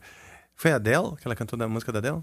Eu não sei, ela cantou uma música de uma cantora resolvendo o cubo mágico em 30 Sim. segundos. Foi, viu? foi fan- Não, e outra, até hoje eu não sei cantar e nem montar cubo mágico. Tô com 39 anos, a Eu menina não tem vou pro 17. cubo mágico nem um mês, E cara. ela, e ela tava afinadíssima, mandando pra caramba. É. E aqui, ó. Pá, pá, pá, pá, pá, pá. E Porra, meu. Deus Que do céu. isso? E falando nisso, essa geração, essas, sei lá, as crianças que estão nascendo, elas têm um chip diferente, né? Tem. Não é o Intel 7. Não é, não, Não, é o é M1 já. É M1, né? É M1 já. Você tem, você tem filha também? Eu tenho né? uma filha. Quantos anos? Ela vai. tem 16. É, ela, ela já é dessa geração que pegou o ensinamento do YouTube. Porque, na verdade, a internet é aquela coisa. Tem muita coisa horrível Sim. e muita coisa que tu vai aproveitar demais, assim, né? Por exemplo, a formação musical da internet é riquíssima. É. né? É. É, como em todos os outros campos, né? Estamos falando como músicos aqui. Então, essa geração, ela teve esse acesso que pra gente, às vezes, era assim, ó... Ah, a tab da Guitar Player lá no final pra tu aprender alguma coisa. É. Ou tu copiava uma videoaula de alguém Sim. no VHS que já vinha com... Sim, já vinha na é velocidade diferente. errada, tinha que reafinar a guitarra pra fazer a videoaula. E hoje em dia, tu tem essa geração maravilhosa, né? Tipo, É. É impressionante. que não te- e e uma coisa muito bacana de hoje em dia dividir conhecimento não é mais tabu eu quando comecei a tocar tinha aquela coisa eu, cara tinha amigo meu que na hora do arpejo virava de costa público pro cara não ver o que ele tava fazendo Sim. pra não ensinar ninguém não ensinar né? ninguém. Fala Porque- sério. claro É, pô, isso- pô, não existia na música Existia isso aí mesmo. saca e hoje em dia não tem mais a- se tem. compartilha saca compartilha, e quem é. tem vontade de aprender É. Até porque você botar o seu jeito de fazer, o seu insight, o seu negócio, é- não, não, Sim. não- tá muito longe de- do ensinar, né? Exatamente, cara. E, e- e a galera já gosta de ficar na internet, né? Principalmente É. a geração mais nova. Quando se interessa por alguma coisa que a internet possa te ajudar tecnicamente, ou, ou às vezes nem tecnicamente, tu vai, tu vai ouvir caras que tu ama falando, que, que a gente tava falando do lance do podcast, assim, às vezes tu vai mudar tua percepção sobre muita coisa. E, e a internet meio que democratizou a história do estudo Totalmente. musical. Assim. Verdade. Totalmente. A informação de maneira geral. né? Ex- Você- é, informação de maneira Tá, as geral. As, informações estão aí disponíveis, você precisa agora ter foco, é. ter- batalhar, disciplina, outras coisas. Ou seja, o perfil ainda depende de um perfil dedicado. Claro, né? claro. E é louco, porque as pessoas assistem as, as pessoas mostrando né, e tal e tal. E a maioria, né, porque não é todo mundo que desponta, não é todo mundo Sim. que se, se destaca. Sim. não é coisa. E aí a maioria acha que é, que é do nada, ou que nasceu com talento, ou isso aqui. Não, é ninguém. é. ninguém a- a- é- é- essa questão do, do talento versus a dedicação, Aham. né? O talento inato versus o seu, o seu suor, né? Que é que é um ponto assim importante, eu acho, para falar para as pessoas, porque nego acha que você deu sorte na vida, você deu sorte na Não, vida, eu também. Nasceu é com a bunda pra lua, nasceu com a bunda pra lua, eu também. Sim. E não é bem assim, né? Não é nada assim. A dedicação, eu vejo que ela corre até às vezes mais do que o talento, você entende? Porque a dedicação tem que ser o máximo pra isso, né? Até falando disso, na nossa época, pra... eu lembro que eu ouvia algumas músicas e as músicas ficavam na minha cabeça, só que a gente não tinha acesso, não tinha internet pra você entrar no Spotify ou no YouTube pra você puxar a música e ouvir, né? Aí eu lembro que eu comprava fita cassete Ah, e eu colocava na rádio e eu esperava cassete. o dia inteiro. Cara. No momento começa. Perdi a introdução sempre. né? Porra! Eu lembro que tinha uma banda que eu gostava muito, que é o Blues Traveler. Claro. Hum, E Não é aquela que tinha. aquela música que chama Hook. Não é um que é mistura de vários caras. Que Não, eram quatro caras, tinha um, um vocalista que ele era um gordão, que tocava uma gaita, meu. Detonava na gaita. Tem uma música famosa que chama Run Around, que é, Tá. foi uma banda que bombou nos Estados Unidos, né? Legal. E eu lembro que. Se eu tivesse meu cabo, eu tocava É, aí. eu amava esses caras. E eu lembro que eu fiquei um dia. Meu, eu fiquei o dia inteiro, na 89 na época, pra ver se aquela música ia Eu tocar. esperava tocar também música com cassete no. Aqui, ó. Cara, era desesperador. Aí eu comprei uma fita cassete que durava 120 minutos. Lembra Ah, isso era essas maravilhoso. coisas? Lembra? Pior qualidade de som do É. mundo, mas é maravilhoso. E na nossa época a gente tinha que correr atrás do que a gente gostava de som, né? Você tinha que ir na galeria do rock, tinha que procurar o Sim. disco. Nossa, cara, que dor de cabeça. Então hoje em dia realmente é muito mais fácil. Você consegue ter acesso a qualquer coisa do mundo em, em segundos, né? E, e ali a gente tinha que se dedicar muito mais até pra conseguir conhecer uma banda. Sim. Tinha que ter dedicação. Você tinha que correr atrás pra conhecer estilos, pra conhecer bandas que eram do meio heavy metal que ninguém conhecia, que só vocês ali que era do Angra conhecia, ou só a gente que era do Glória conhecia certas bandas. Hoje em dia é mais fácil, Sim. sabe? Mas, mas aí É. tem uma coisa que eu, que, eu, que eu reclamo um pouco. Só, e na verdade, não reclamo. né, é a questão do shuffle, assim, ou, Aham. ou do single. Que tu perde. Hoje em dia, essa galera mais jovem às vezes perde a experiência do álbum.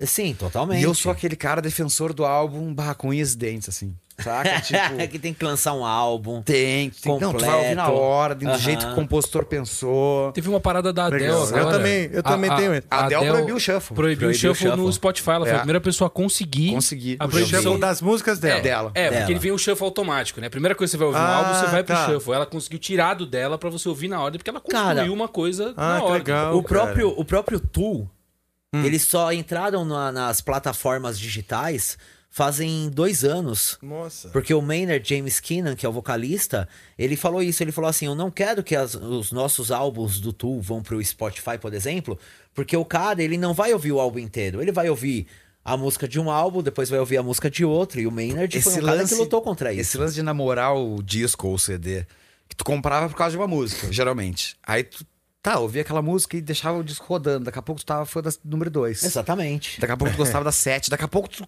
decorou o disco disco e já inteiro, queria é. o próximo da banda. É, o próprio, o próprio Green Day com o Duke, eles ficaram famosos nessa aí, eu acho. É, com uma música que tocou pra caramba na MTV. todo mundo foi e ouvindo foi todas. as outras. É. Ah, porque não era a primeira do disco, sei lá. Não, era tipo, eles lançaram ba ba é, Basket Case, que é uma música famosa, e nessa eu comprei o disco quando lançou, acho que foi em 95 ou 94. 94. É, e quando eu comprei esse disco quando lançou, e eu ouvi essa música que tinha She também, que é da Tá. famosíssima. Não, depois né? esse disco virou hit. E depois o disco virou hit de tanto que foi o Tavares falou, a gente ouvindo o disco Só inteiro. tinha música boa. Pô, cara, o disco inteiro é bombado.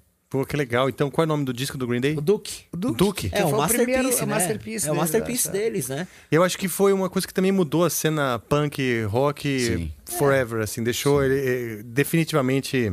Sim, porque você vê que o Nirvana ali, depois que o Kurt morreu, né? É, sempre teve esse lance de banda de trio, né? Bombar, né? Sim. Aí sim. O, o Kurt Cobain, ele acabou falecendo e, e o Green Day veio pegando esse espaço depois, né? O Green Day bombou muito Hum. E o Green Day era bem produzido. Era um É. trio, mas soava, soava, soava Pô, cara, eu, bem. eu- eu falei isso esses dias até. Eu vi o show do Green Day em 98, no Via Funchal, ah, quando eles lançaram o New Road. Sim. Ah, e, cara, era só os três. E- Mesmo? E foi chocante. Não tinha back... Não tinha... Não tinha os guitarra ainda, não tinha um pianista. Mano, eu- aquilo pra Era um mim... sonzão de guitarra, né? Sonzão, Impressionante. sonzão. Os Não tinha três nada moleque, gravado? tre- nada, três moleques Cara, nessa... Então, nessa onda aí, uma coisa que ainda me impressiona muito, que não, não é trio, mas é ainda assim impressionante, é o U2, cara. Sim, acho legal pra caramba. Será que tem coisa gravada no show? Porque é tão bonito, tão cheio de, de coisa, Olha, eu, eu vou te falar que assim, eu até acredito, porque eu tava até conversando ontem com o Índio, que é o guitarrista do Glória, sobre isso, que algumas bandas hoje em dia estão usando bastante esse sistema, não tipo de playback, mas sabe, de um, um BGzinho ali Trilha, atrás, claro. trilha. Por, por exemplo, ó, Ah, o Angra usa, né? Faz É, tempo. o Glória tem também. orquestra pra Mas caralho, tem, ó, coro. tem uma banda que eu amo, que pra mim é o melhor show do mundo, que é o Rammstein. Olha só. eu O show do Rammstein é incrível. Você assistiu eles no, no Magno? No Máximos, Eu né? assisti no Assisti. Kiss a primeira vez. Aonde? Eu assisti abrindo pro Kiss, Foi 99. clássico, na época do Circus. Uau. Que aí eles...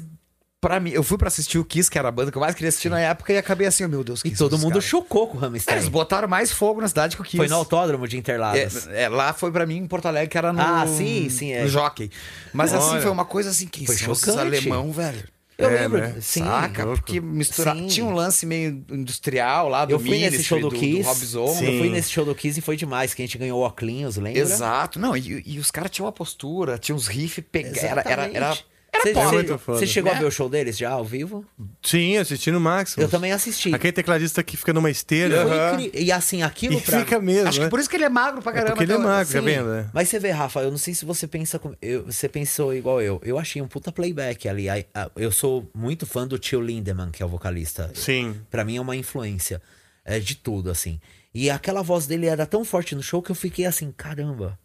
Só que o que eu penso? Às vezes a entrega do espetáculo tem que ser tão grande, certo? É. Que a atenção, a entrega tem que ser diferente. Então tem que ser perfeito. Sim, é que nem o Avenged Sevenfold. Exatamente, eu fiz. Nada pode estar fora do lugar, Sim. então é óbvio que, tem canta muita... esse- eu, eu, eu conheço pouco do Avenged. É, eu- eu fiz mas dois o que shows com eles. esse cara, O show velho? também é um espetáculo Eu vi, enorme. ó, eu, eu vi o show do. Eu, eu toquei com a Avenged Sevenfold no SW. Olha. Tocou legal. Glória, Avenged Sevenfold, Cavaleiro da Conspiracy, Incubus, Pixies, Queens of Stone Age, Linkin Park, showzão. Porra, bicho. E aí eu lembro que eu vi o Avenged. Igual você tá aí, eu tava aqui, tava o M Shadows, o vocalista onde você tá, e ele cantava. E, cara, dava pra ouvir fora do PA a voz do Esse é bizarro. Eu É mesmo? Eu vi É, shows juro assim pra já. você. Eu vi shows o, assim cara, já. o cara era um monstro. Tanto que eu descobri que quando ele tava indo pro SW, ele na van ia sozinho treinando vocal. É mesmo. Falaram que o motorista tava chocado e o cara, meu, era um range vocal que era inimaginável. Quem tocou bateria no dia foi o Portnoy. Era né? o Portnoy que tava É. fazendo turnê. Ah, que legal. E eu lembro dele cantando, e cara, eu via fora do microfone, eu- a gente ouvia a voz dele fora do mic, 80 mil pessoas atrás de nós, sonzão da Gabi Sound, assim, tipo, mano, Cara, é que esse cara eu vi ele cantando, achei é outro embaçadíssimo. nível, sabe? É. Eu, eu cheguei a ver muito cara, assim, que eu admirei, to- eu dividi palco com muitas pessoas que eu admirava, e ele foi a pessoa que mais me impressionou. Pô, sabe? que legal. Eu vi também, eu vi na Alemanha, a gente fez o Wacken. Sim. O Angra tocou no Wacken e também teve o Avenged. Showzão, não tenho o que falar. É, dois palcos. Os músicos também. É, Não, sim. primeiro Fogo, aí o, o Avenged é, tinha fogo pra cacete. sim. É porque tem a coisa da, do espetáculo, né? Mas o, a banda tem que se. Tem que se afirmar, senão você não Sim, convence. Exatamente. No Wacken, cara, você não convence se não for É, e o- bom. O, Wacken tem que ser. é, Wacken realmente a- ser- o nível é, de exigência é muito grande. né? Mas é. uma banda que eu ali por ter tocado com eles, eu vi, acho que eu, eu vi praticamente todas as formações do Avenged ao vivo. é de uma banda muito verdadeira, né? Tem o Bring Me The Horizon, que é uma banda que eu amo, que é uma banda Sim, nova. é que agora é que tá aqui no Brasil, É, cara, né? e é uma, é uma das bandas que eu mais É gosto. fodido, eu gosto também. E no cara. show também. Tem muito. Leftovers or the DMV Number 97. or house cleaning Chumba Casino always brings the fun. Play over a hundred different games online for free from anywhere. You could redeem some serious prizes. Chumba. ChumbaCasino.com. Live the Chumba life. No purchase necessary. Void where prohibited by law. 18 plus terms and conditions apply. See website for details. playbackzinho tal, mas Sim. a entrega que o show dá pra molecada é, É. surreal. Cara, é porque É um isso é muita espetáculo. coisa, muito do showbiz americano, né? Tem essa Sim. coisa. Exatamente. O, Claro, o Aham. Rammstein que a gente falou é alemão, mas assim, o, o Rammstein é, é showbiz americano, é Broadway isso, aqui. é o isso, é Broadway isso, é Broadway. trevoso. Exato. quando, quando o tio perfeito. Lindemann, ele desce do palco ali com as asas, lembra que ele... É. As asas Aquilo ali é bizarro, fogo. cara. Meu, Aquilo ali arrepia, cara. Desculpa, eu já vi tantas bandas ao vivo e aquilo ali me impressionou Agora, até hoje. eles deixam meio cachê naquele palco, né? Ah, com certeza. ah, sim. Ah, sim. Ali Com é um certeza. sonho... Meio sonho- cachê fica ali naquele palco. É, isso, falando nisso, meio cachê, né? Tem a ver também com o lance de. é, não é uma profissão que você faz por grana. Não. Exatamente. Porque ele poderia falar assim: ah, essa asa vai custar caro, eu vou fazer sem a asa e eu ganho mais. Exatamente. Né? Não, ele faz com a asa. Deixa são ser o arti- meio é cachê, como você falou. é, exatamente. Mas, mas ele vai falar: cara, eu, eu impressionei o cara lá do. Do inspirei as Exatamente. pessoas. Então é o ideal de inspirar o outro, tá muito no artista. Com né? certeza. E, e depois do show do Rammstein, ó, sei lá, eu vou em show há 25 anos, sei lá. É, e depois que eu saí daquele show, aquilo ali mudou minha vida, cara. Eu falei, o que, que é isso, cara? Eu nunca tinha visto isso ao vivo. Ó. Sério, aquilo ali me impressionou de uma forma chocante. Nem o, nem o próprio Slipknot, que é uma banda que eu amo muito, tinha me impressionado a tal nível, sabe? De chegar. É o que você falou, é Broadway. É, É, aqui é a Broadway trevosa. É a Broadway trevosa. Eu, eu saí, eu saí bem chocado desse show quando eu vi a primeira vez. Eu também. Chocado, assim. É que tipo, aquele que, aquele que a gente viu ali em 98 foi, né? Sim, tinha até Do vibrador palco, Circles, né? né? É, 99. Foi em 99. Aquilo na época, quando o Rammstein veio aquela vez pra abrir, a- o público não entendeu. Não conhecia, né? Ah, não conhecia, porque Quando tinha o eu- lance. Tem um lance de- da, da, da, da barreira da língua. né, Sim, mas que é- tinha um que- lance que era muito afrontoso. É, Que é. ele tirava, o- que ele tirava É. uma pirocona pra fora ali, mano, que seja. Cara, aquilo ali foi afrontoso demais. Não, eu saí chocado do show, cara. Sim. juro. Sério? É. Era uma chocado. pirocona. Me, me dá detalhes. Nossa, eu fiquei super. É uma música do E ele fica mijando né? na plateia, assim, É. como se fosse, né? Fica uma, uma E ele- mangueira lá. Ele fica mijando. E, e fica, meu, espirrando o Só que ele negócio. tava abrindo um show pra, nin- pra E o desconhecidos, então ficou uma é, coisa meio A assim. única música famosa. tomando banho. E a única música famosa do Rammstein é da do Rast, né? Da Tá, Ah, porque sim. tava na trilha do Cidade Perdida do. Exatamente. Foi e, que... e- e o, o público aqui no, em São Paulo vaiou, ficou chocado. Oh, que porra é essa? O que, que esses caras estão fazendo? E logo depois virou uma das maiores bandas do mundo, cara. Pois é, cara. é uma banda é. de estádio, é uma banda de arena. É. Sabe? Mas eu vou te dizer, quando eu vi o Steve Wonder sem nenhum fogo, eu saí mais chocado. Ah, sim. Também Entendeu? vi Tipo ele. assim, como a música é uma coisa... outra Exato, coisa. tem- são dois caminhos diferentes. Por Exatamente. exemplo, o, o Paul McCartney, eu vi aqui também no Allianz. Primeira vez, eu nunca tinha visto o show do Paul McCartney. Eu fiquei, eu fiquei com medo de, de- de, vamos dizer, o cara falecer, sei Sim, lá, e eu sim. não ver, né? Eu assisti. Aí foi fui- correndo no fui show. correndo, fui correndo. Falei, não posso, comprei com um monte de antecedência. É um puta show. É um puta show e a banda tocando, meu. É, Puta a show. Aquele. Não tem sinistra. clique, eu acho que não tem fone, é tudo monitor no chão. É, sim, tudo, no chão. Ó, ó, isso aqui tá entregando que eu não tomei banho, cara. que tô. Tem um mosquito, cara. Tipo, sabe quando aquele mosquito, só porque você não tomou banho e fica querendo. Puta que pariu. Aquele quando tu tá no parque, ele vem em gangue, né? Quando tu tá no parque, ele vem em gangue. Ele vem em gangue, cara. Porra, bicho. É porque. Pra quê? Pra tomar banho todo dia? Então, o, o- essa do Paul McCartney é, é, um, é a estética do cara. É, a É. banda tocando, a Band on the Run, né? A Band on the Road, sei lá. Sim. Então, é a estética do E cara. duas horas e meia de show e o palco Meu, e show, as- palco tudo no tom original. Aquele É, final da Hey exatamente. Jude, eu falei, ah, tudo bem, ok. Final da Hey Jude, ele vai dar uma Sim. mudada, né? Nada.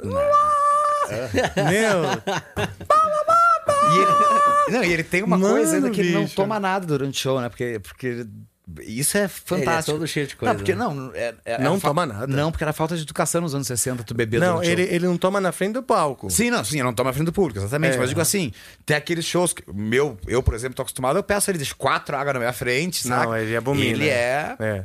Quer tá com É. sede, você sai, Ele toma, sai, espera, um, espera um break. é. a gente e é certo, você sabe, fácil. você sabe que a gente tentou instituir isso aí no Angra uma época. O próprio Kiko falou: Não, pô, essas garrafas d'água aí, não tem nada a ver. O Paul McCartney mesmo já falou mil vezes, né? Uhum. Como o Paul McCartney sendo o nosso professor, né? O McCartney já falou: pô, não pode ter água no palco. Mas na prática não funciona, porque, pô, calor, várias gigs em lugar fechado, quente pra É. caralho, todo mundo morrendo de sede. Mas Quando acho- vê, o, o, o praticarro da bateria é o apoiador de água, né? Cheio de água, mas eu acho que é um lance muito assim.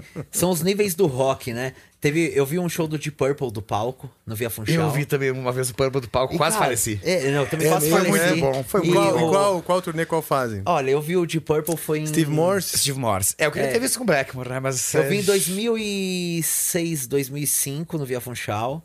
O vocalista Ian Gilla, certo? O Young. Ah, O era, Ian era, era, o. É. de- Só que sabe uma coisa já que me tava marcou? o- já não tava mais John Lord, era o.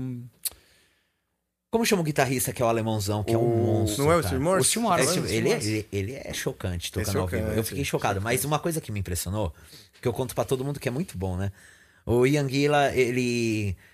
Ele canta. De pé descalço, né? É, Meu, é, sim, eles cantando Highway Star, eles abriram o show com Highway Star, né? Que é um clássico. E aí, sabe uma coisa que eu achei muito rock and roll? Que ele cantava e ele atrás do palco, ele fumava um alborão vermelho. E aí ele pegava o inalador. e aí, cara, quando eu vi aquilo, eu falei, eu não sou porra nenhuma, cara. Sério, cara, eu me senti um lixo, cara. Aquilo me influenciou tanto, cara. Vou contar uma semelhante, mas assim, É. parece mentira, mas juro que não é. O Angra fez um show com o Iron Maiden na Espanha, né? Um, Tá. um festival enorme lá, o, Iron Maiden ia fechar e tal. E, e o Bruce Dickinson, bicho, Tá. ele cantava pá, pra caralho, que a puta energia corre de um lado pro outro, peito estufado, cheio de ar, e, ai, berra. Na hora do solo de guitarra, o cara corre, a gente tá assistindo do palco, corre pra trás e me começa a fazer. é, f- f- Abdominal. Abdominal. Jura? cara. Tinha um lugarzinho pra ele sentar no chão e fazer abdominal no meio do show. Sério mesmo? Não, eu, eu juro por Deus que eu vi isso. Eu testemunhei, eu vi Então o cara cada tem um pique cara. absurdo, É um né? pique absurdo É. e assim, mantendo o pique ali no exercício, porque ele queria estar no ofegante. Ele, ele, o estilo dele de cantar, ah, o estar ofegante não atrapalha, só ajuda. Sim. Então é um... É, um... É igual aquele lance do Marley Mason, né? Você sabe também que o Marley Mason ele cantava duas músicas, né? Três músicas. E aí ele saía do palco e entrava num. Tipo num confessionário de igreja e fechava a, a cortina e ninguém sabe o que acontece lá dentro. Sério? É, e aí eu não lembro que. é, acho que foi Ele o, é estranho, né? É, o Project, o Caio, que é o vocalista, acho que foi ele que me contou. Que aí o Marley Mason canta, canta, aí ele entra. E aí ele fecha a cortininha e a galera fala, mano, o que que tá acontecendo ali dentro, cara? E só cabe ele. Sabe que o Chicago Só tinha uma... cabe ele. O Chicago cabe ele. tinha uma cabine telefônica no meio do palco. Ah, é? Mas era pra outras coisas. Mas era é. pra bater um telefonema Era mesmo, pra porque ba- não existia Facebook. Era pra bater um cartão. e tá no documentário, isso é maravilhoso. Os caras estavam tão viciados que eles botaram. Ah, o que a gente pode É fazer mesmo? pra se esconder e não ter que sair do palco? Ah, vamos fazer um palco com uma cabine E telefônica. a couve ia solta. E aí iam trocando de lá. Ah, essa música tu não toca, vai pra, vai pra cabine bater cartão lá. E... Caramba. Olha só, bicho. E, cara, essa história de Chicago. Profissionalizaram, é- então. É, profissionalizaram a drogadição ao vivo. Vocês falaram do, do, do, do- do- Caramba, a gente do Ramstein, que mijou na plateia e tal. Essa semana não teve um papo de uma. Da de menina uma que- Pô, mas o Ramstein era água, era brincadeira. É, essa vai. menina, essa menina. Essa foi- menina eu achei o máximo, cara. Ela mijou mesmo. Mijou. Eu adoro essas coisas. Qual o nome do. do, do Eu não do- sei o nome dela? dela, eu não sei tanto que eu fui, fui atrás também, eu não consegui descobrir, mas eu vi que ela é uma artista famosa. Não é famosa, mas já é conceituada. Americana. E ela, é, ela fez uma chuva de prata ali, né, no cara. Deixa eu só dar um perhaps, já que a gente tá no podcast. Aham. Tu que ama essa mulher, eu, eu vou. No meio, eu posso ir ao banheiro, Rafa. Claro, Já que é um podcast, a gente tá nesse clima podcast. claro. Agora tu explica a Por história favor. dela. É, então- alguém, alguém conduza o. Na verdade, Tavares, né? por favor. Na verdade, né, Rafa, eu recebi esse vídeo porque eu sou um cara que eu gosto muito de coisa bizarra, né? Sempre foi da Sério? minha parte. É, sempre gostei desses artistas mais excêntricos, né? Tá. E eu sou muito fã do Didi Allen, né? Eu tava até comentando com você. É, que é um cara que veio do punk, né? Já faleceu. Uhum. Ele tinha até uma frase ali dele que era o Born to be Hated, né? Aham. E ele não podia. Rolou um esquema nos Estados Unidos que ele não podia sair dos Estados Unidos, porque se ele, se ele voltasse pra lá, não iam deixar ele entrar no país de, de novo, né? E o Didi Allen tinha esse lance, né? Que ele urinava, que ele fazia cocô, comia no palco. Ele tinha- comia o cocô? Comia. Você nunca, você nunca chegou Não. a ver isso aí, né? Nunca vi. Então você tem que ver isso, que esse cara é um... Eu vou digitar aqui rapidinho É, de Allen Didi Allen. cocô, é rápido. Coloca, coloca. E, e essa menina, quando mandaram pra mim, falaram assim, ó, você que gosta do Didi Allen, gosta de uma bizarrice, essa é a Didi Allen, né? Ah, ah, Didi Allen de hoje. É, GG Allen, né? Com dois L's, né? O Didi Allen, ele é um cara esplêndido pra mim, é um deus, né, cara? Mesmo? Mesmo. Eu fiz minha falecida avó assistir o documentário inteiro. E minha avó assistindo, filho, o que, que ele tá fazendo? Eu falei, olha, avó, que legal. Aí ela, nossa, filho, que interessante, né? Porra, cara, cara. olha só. 16 fatos, olha só, saiu no, saiu no, no Whiplash aqui, ó. Isso, Whiplash.net, né? 16 fatos sobre o cara que comeu as próprias fezes, né? Não vou ler os 16, mas. É. Seu verdadeiro nome era Jesus Christ Isso, Allen. era o nome dele, Jesus Christ Allen. Seu irmão começou a chamá-lo de DJ porque ele não conseguia pronunciar Jesus. Então se Isso. chama Didi. Os shows controversos incluíam copofragia, consumo de Copofragia, excrementos e exatamente. automutilação. Aqui tem uma foto dele. É, realmente. Vai zoando. Não, realmente, cara. E- Ele, o Didi. Allen, ele faz parte do underground americano, né? Aham. E eu conheci por causa que eu andava com uma galera Psychobilly, né? Uma galera que tocava Psychobilly, Tá. que tinha muito acesso a isso, né? Legal, cara. Não, então. é, Eu acho que. Eu acho que a arte tem que ter essa liberdade. Eu acho que faz Com parte, certeza. né? Você usa dessas bizarrices no Glória? Nunca usei. Nunca usei, mas assim, é, não, não é que eu acho o máximo que ele faz. Mas eu acho que é tão louco assim que isso sempre me impressionou, né? Entendi. Então eu sempre gostei de conhecer esse lado das pessoas, de ver, né? Sim, esses tipos e, de artista, e- né? e desafiador, né? De desafiar os Exatamente. protocolos e tal. Isso é Tanto- legal. Tanto que quando o Merlin Mason surgiu, pra nós que já conhecia o Didi Allen, da minha galera, a gente Não, o falava. Didi Allen era pesado. A gente É, a falava. imitação. assim, a gente falava, falava, ó, o cara quer imitar o Didi Allen. Olha só. Pra nós, ali em 98, quando ele lançou o Antichrist Superstar, a gente falava, nossa, quem é esse cara querendo imitar o Didi Allen? Ah, Nessa época tá. eu já tinha lido sobre o Mayhem. Já tava. É, é. Mas, Agora, pô, deixa eu te perguntar uma coisa, cara. Porque assim, ele falou born to be hated, né? Nascido pra ser odiado. E hoje, essa coisa de você ser odiado, né? A gente depende um pouco da, da, da- da nossa própria imagem, porque é, internet, etc, né? E as bandas de- dentro do rock também sem- sempre seus odiadores e seus amantes. E nós chegamos a esbarrar nesse assunto aqui. Tá. Mas como é que você lida então? Você, você tem o seu. Você gosta desse do cara que fala Born to be Hated, você se inspira nele, né? aham. Mas ao mesmo tempo a gente quer ser querido, né? Pelos fãs, querido ser- pelo, pelo público. E você chegou a comentar que já teve momentos difíceis de, de, de- Sim. lidando com o público. A gente teve muito hate do público do metal, né? Principalmente depois que a gente tocou no Rock in Rio, que era uma banda que no emo, é, a gente na época tava grande, né? Na cena emo, core. E o Rock in Rio tava sem rolar no Brasil há 10 anos. E aí quando rolou, já colocado Glória pra tocar com Motorhead, com Slipknot. Então a gente sofreu esse hate. Mas não tem a ver? Tipo, com, com- com- que dia que seria melhor pra vocês tocarem? Então, tem a ver porque você mesmo com Angra, você fez um circuito é, internacional que misturam essas bandas. Uhum. Aqui no Brasil, Não isso tem não tanto, rola. é, é, é. Então, assim, qual dia seria ideal pra tocar o Glória? No System of a Down. Você entende? Que é mais compatível com, com o público que gosta do Glória. Ah, tá. Entendeu? Só que assim, é. E não, não podia ser nesse dia. é, o espaço que abriu foi no dia do Motorhead, do Slipknot Então, Metallica. bora fazer. Bom, bora fazer, é. que é isso. É uma oportunidade, isso Exato, mudou minha vida. Mas esse hate, eu aprendi a conviver com isso. Então, pra mim, hoje, na boa, eu nem tô ligando. Hoje, quando a galera xinga, eu, nem- eu juro pra você, eu não ligo mais. Sabe, eu tô suave. Ótimo. Eu tenho até uma dica pra te dar, né? Aham. Não, porque... É sério. Não, mas sério, chega uma hora que você desencana. Chega uma Claro. hora que você ficar encanando, cara. Você não vive. Eu tenho conta pra pagar, eu tenho filho pra cuidar, eu tenho tanta coisa. Eu vou, eu vou ligar pra um cara que tá atrás de um computador me xingando. Exato. Que é não. isso, cara. Exato. É, é, é difícil. Não é, a gente não tem é, necessariamente a frieza que, que ajudaria nessas horas, mas o caminho é esse, né? Eu juro pra você que hoje em dia eu tô nessa frieza, sabia? Eu também, cara. Eu, eu, graças a Deus, eu incorporei uma espécie Uhum. de espírito, né? Um espírito que tomou, tomou conta do meu corpo um Sim. dia.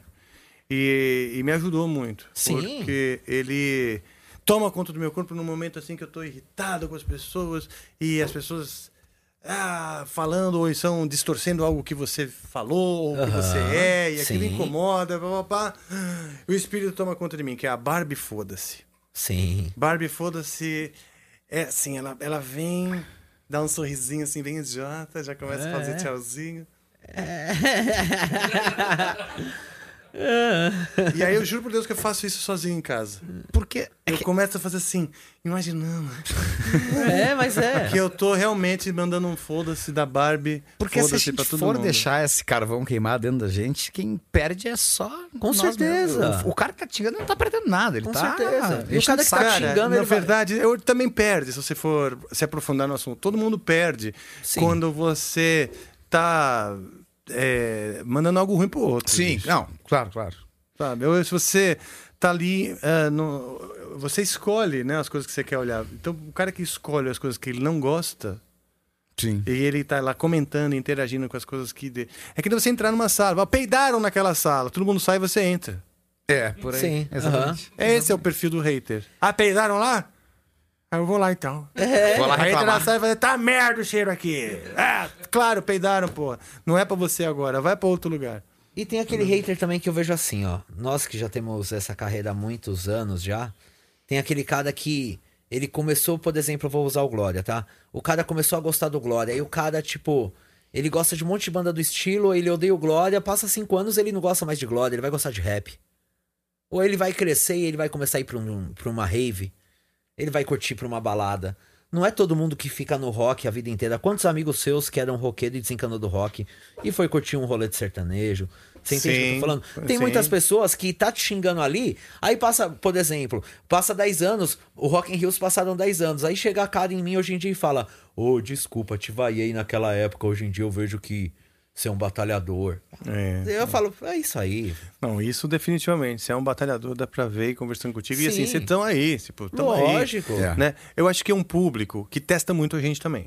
Total. É um Que é público que tá te testando pra ver se você é bom. Não é que se você é bom, se você tem, se você tem brios. É, é. Porque o, tem, tem um- uma coisa na projeção, né? O, o, o fã ele se projeta em você, se inspira Aham. em você.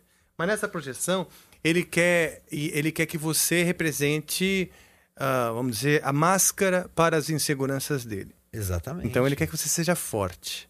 Para que ele então possa projetar, porque ele é inseguro. Então nessas, ele te testa, te testa, te testa, te testa. Porque é isso que o inseguro faz. Ele- Exatamente. Ele, te- ele testa o outro, né? Exatamente, e tem aquele. Tem, e tem funk não muda, né? Que eu acho engraçado. Por exemplo, a gente tocou no Rock in Rio e tal, a gente teve oportunidade. A Marizinha, não sei se você conhece ela, a Marizinha que é a, é a, é a- ela que cuida da, ela que faz a curadoria das bandas de abertura do Palco Mundo, né? Ah, tá. Ela colocou a gente pra tocar lá, para tocar lá. O Rick Bonadil na época ele teve essa sacada porque ela conversou com ele e falou preciso de uma banda de metal. Aí ela foi lá e colocou Glória. Cara, eu já falei isso em outros podcasts, já falei o quanto eu ganhei de cachê e ainda tem gente que me- eu não eu não eu não, não precisaria mentir, chegar a inventar uma história, sabe, Pra todo mundo falar assim: "Ai, não, eu ganhei tanto". Não, quando eu falo o que eu ganhei, eu tô sendo sincero. Eu lembro bem desse Rock in Rio. Sim. Das preparações pro Rock in Rio. Pô, você lembra? Aí eu, eu tô sendo. Quando eu chego e falo quanto eu ganhei de cachê, eu tô sendo sincero. E ainda tem aquele fã que fala. Ele pagou pra tocar, mesmo assim. O cara não vai mudar a ideia. Tem gente que não vai mudar a ideia. Ah, porque falaram que pagou pra tocar. Lógico. Eu sempre falo, pô, Bom, ganhei- de certa forma você acaba pagando, porque pra fazer um show legal, É. Lógico, todo mundo quer tocar no palco mundo. Mas eh, Todo mundo quer tocar no Rock in Rio. Aí o, o- você para se levar um show legal, pagar uma passagem a mais pra alguém, passar, levar um, um equipamento a mais que vai sair do orçamento, que- para o show ser bom, no fim você acaba pagando. Só que um lance, Rafael, é o seguinte: a galera fala assim, ah, o Glória, a banda emo, que era do Rick Bonadio, eles pagaram pra tocar no evento. Meu irmão, ganhamos 50 mil reais pra tocar, dos 50 mil sobrou 1.500 reais pra cada um. E a gente fez um bate-volta pra tocar no Palco Mundo sem hotel, cara. Sem hotel? Sem hotel. Tá ligado? Foi bate-volta pro Palco Mundo do Rock in Rio. Bate-volta. Bate-volta, cara. Tá ligado? Essa história é Você entende? Então, assim, não tem glamour, cara. Beijo, pra esse cara aí, vou- vou- abre seu coração, pra esse cara aí que acha isso, ou fala isso, ou foda-se, você poderia fazer um Barbie foda-se pra ele? Como que é que você Você vai- primeiro você vai olhar pra aquela câmera e você vai mandar um sorrisinho. Qual câmera que é? Essa aqui, ó. Primeiro um sorrisinho, isso. Aquele, aquele tchauzinho de Miss. Isso. Isso, é isso aí, bicho. Barbie, foda-se, my friend. Parabéns, Mi. Você acabou de virar uma figurinha de WhatsApp. Ah, ótimo, amei. Mas tem que ser, né, cara? É Claro, horrível. porra. Porque assim, se for deixar, a saúde vai pro caralho, entendeu? É, Psicológico, o, tudo. O psicológico, o teu bom humor, você acaba descontando em pessoas que não tem nada a ver. Exatamente. Ou pessoas que são queridas, que não merecem. Aham, não merecem, sim, né? sim. E eu percebi, eu também passei já por muitas poucas e boas, entendeu? Então você acaba descontando em quem não merece. Isso é, isso é o termômetro. Essa, entendeu? Sim, sim. Essa é a brecha que não pode deixar, né? Exatamente. Legal, bicho. Então, ah, a gente vai fazer um som, né? Hoje, Vamos, vamos fazer um som. Vamos fazer um som daqui a pouquinho aí. né? Daqui a pouco eu vou chamar Me a banda. botaram aí. nessa, me botaram no lugar do Michel Leme pra tocar guitarra. Agora eu Vai vou parar de tocar depois dessa. Não, o Tavares, Não. Ele, é- o Tavares ele é guitarrista de metal, cara. Cara, hoje o. É sério, ele é metaleiro enrustido. Aqui, Cara, ó. eu vi, eu vi. Não, eu sou metaleiro, Rustido, não, eu sou metaleiro. É, você é eu só não tenho uma banda de é, metal é, porque eu não tive técnica pra isso. Não, mas a gente até passou, deu uma ensaiada na música e vai tal. E eu vi duas coisas. Primeiro, é, várias coisas. Primeiro que a guitarra é confortável pra ele. Não é um negócio que assim, ah, o cara... Não, sabe tocar guitarra. É músico. É músico. E é musical, assim, né? Ele toca de uma maneira musical e toca com tesão de estar tocando. Porra, é isso aí, chorar, cara. Toca qualquer coisa, né? E essas é são as três qualidades que, que o Michel Leme, que você mencionou, que tocou a mesma música, a mesma versão, né? Comigo, tem. É a vontade de tocar, e tesão é isso que importa. Né? O... Claro, sabe o que tá fazendo também. Você, tipo, realmente, sabe, tá ali no. E tava ouvindo, experimina... improvisando, né? Você tava improvisando. né? Tá, ah, fui no Mi menor, vambora. Depois Vamos aí. Isso aí. Pronto. Legal, a gente vai fazer um som agora, daqui a pouquinho, que é a mistura de duas músicas, né? A, a- a parada aqui é sempre misturar, misturar o novo, o novo com o mais velho, quem tá começando com quem já tem experiência. Sim, sim. E diferentes estilos também, né? A gente tá já programando os próximos episódios aí, cheio de fusão aí com, seja com os hip hop, rapper, funk, rock, Reggae. sertanejo, tudo, tudo, Sim. tudo. Tô querendo trazer um menino de sanfoneiro, um menininho de, que Ah, toca que sanfona e canta. Então a ideia é essa, a ideia é misturar. E a gente vai então fazer War Pigs, que é a música do Black Sabbath, mas com a letra do menino da porteira. War Pigs da porteira. War Pigs War da Pigs da porteira. O Ar E- Pigs, a morteira é maravilhoso. É. Quando você lembra, você lembra assim, quando você. A War Pigs você ouviu naquela época que você tinha o disco do Black Sabbath? Cara, foi, não, foi o, o War Pigs, eu ouvi primeiro, não foi pelo Sabá, foi pelo Ozzy no Speak of the Devil. Que era o disco do Ozzy tocando os clássicos do Sabá ao vivo. Caramba. E eu ganhei aquele vinil, o vinil era lindo porque abria, e aí tinha um. O Ozzy era desse tamanho dentro, assim. Horroroso, que ele tava feio pra caramba. É- Era um dos que o seu pai te dava? Sim, sim. É? Esse foi um dos que o pai me deu. Porque eu me lembro que eu falei assim: esse aí eu ainda pedi um dinheiro pra me comprar porque ele não existia mais novo pra vender, só usado. Aí eu consegui numa loja chamada Zé Carioca, que existe até hoje, um sebo lá em Pelotas. e, cara, olha só como marcou minha vida, porque foi no dia que mataram aquele zagueiro da Colômbia na Copa de 94. Sim. O Escobar. Puta, Sim. bicho. Nunca me esqueço, assim. Mataram o cara e eu tava indo na loja comprar o disco. E aí eu ouvi o Arpigs ali. Porque pra mim era o Ozzy, eu não entendia o que era o Sabá, eu tinha 11 anos. Aí que eu fui saber que aquele disco era um disco de regravações do Black Sabbath. E aí meu pai veio e me deu o Black Sabbath volume 1. Primeiro. Me deu o da bruxa, né? O primeiro Sabá. É. Mas o War Pigs eu conheci pela versão do Ozzy primeiro, depois tá, fui ganhar o Paranoid em vinil também. Nossa, eu fui conhecer pelo Fate No More.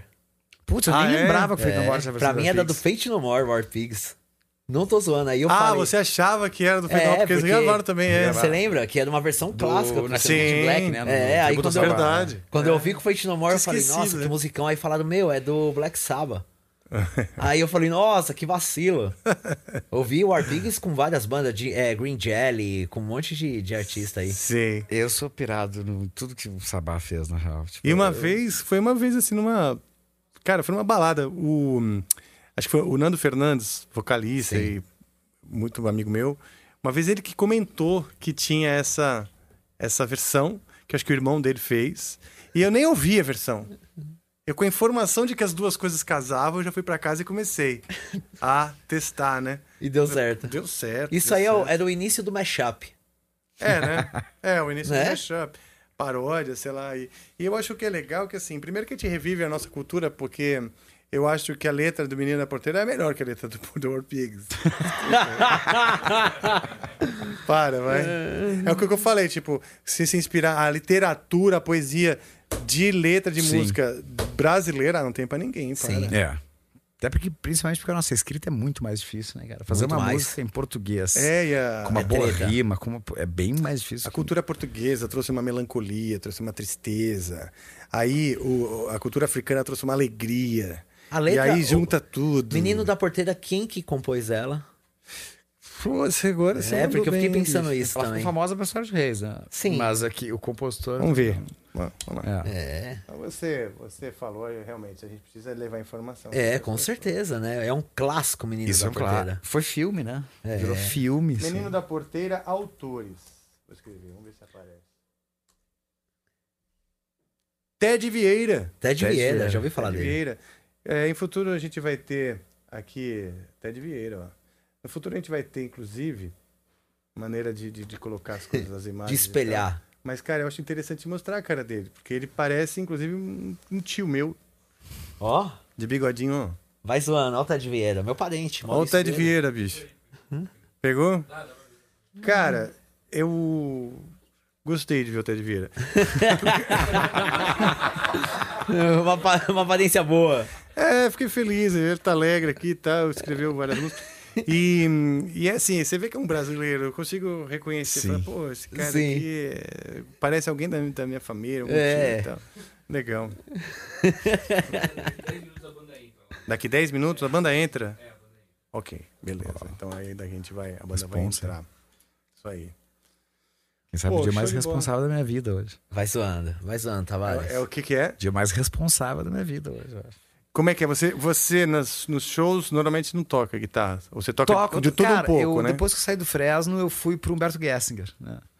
Aí eu fiquei três anos tocando guitarra com o Humberto. Ah, legal.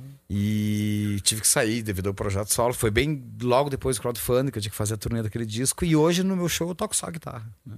Ah, legal. Tem, então. tem uma banda que me acompanha e eu voltei. No começo eu tocava piano no show, né? Comecei com esse projeto tocando piano. Mas aí eu vi que era um péssimo pianista. E. É nada. Não, e é ruim.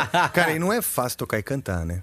Não, não. Você ficar realmente é, performando legal ali, sem perder o tempo, sem Sim. dar umas. Guitarra já é uma coisa que pra mim é mais parte do meu corpo. Eu comecei mais cedo, saca? Tipo, uma coisa Sim. mim é mais natural.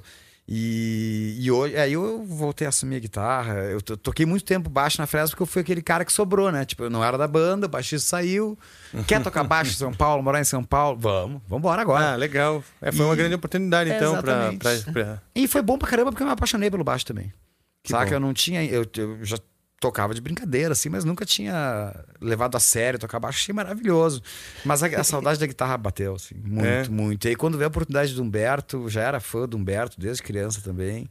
E vamos tocar guitarra. Eu, Pô, agora, vamos embora. Preciso tocar guitarra de novo na minha vida. E foi maravilhoso, assim. Foi legal? Foram três anos maravilhosos. Qu- Quantos músicos tinham no palco no show dele? Trio, trio era, Ah, era é? Humberto, o Rafa Bisonho na bateria eu. Ah, era ti- tipo Engenheiros tipo do Havaí engenheiros mesmo. mesmo. é. E pra mim foi, putz, cara, porque tem, eu tenho essa minha coisa também, né, que a gente tava falando antes, mas tem um lance do rock feito lá no Rio Grande do Sul pelo Engenheiros, Nenhum de Nós, a Cidadão Quem, que foram bandas que eu ouvi muito na minha infância também, na adolescência, e também foram bandas que me levaram pra esse lance de compor em português. Legal. De começar a querer fazer música em português, veio Sim. desses caras, assim. Quando veio o convite do alemão, que é o Humberto, né, que a gente carinhosamente alemão, o, eu meio que entrei em parafuso, porque eu falei, cara, eu sou fã desse cara, eu nunca imaginei que ele fosse querer tocar comigo, saca? Tipo. E a gente fez um DVD juntos, foi mara- a gente fez um disco e um DVD juntos, foi maravilhoso, assim. E quando ficou pronto o disco do crowdfunding, eu tive que pedir licença para porque eu também não conseguia. Aí era uma agenda que eu não conseguia conciliar. Eu conseguia gravar meu disco, mas eu não conseguia fazer show. Ah, Mas assim, eu acabei tendo que abandonar mesmo também. Com o meu crowdfunding, eu quase É. não fiz show do, do, do meu projeto, porque o Angra consumiu mesmo. Exatamente. Aí esse mês agora, em janeiro, eu e o Humberto, nós estamos aprontando uma nova, mas aí na carreira dele, nós vamos gravar mais umas coisas juntos. Ah, que E legal. porque a gente mantém uma parceria muito grande também. Cara, eu vou dizer uma Que coisa legal. do Humberto que eu adoro falar, porque ele quando eu fiz a reunião com ele pra avisar que eu teria que sair, né? Ele, cara, tudo bem, eu não me demiti de muitas coisas na vida, me demiti assim, mas eu, eu, eu cheguei pra ele e falei, pô, Alemão, vou ter que sair por causa do disco e tal. Ele falou, cara, quando quiser voltar, só me liga. Que então, legal. assim, porra, essa coisa assim que tu tem, tem admiração por, por pessoas a tua vida inteira, assim, aí tu acaba te envolvendo profissionalmente com eles, aí tu tem esse tipo de resposta, Saca? Não tem como não ser grato pra esse cara pro resto da minha vida. Até porque ele também. é, ele me botou numa estrutura que eu não tive na Fresno. Saca? Tipo, de realmente ter aquele.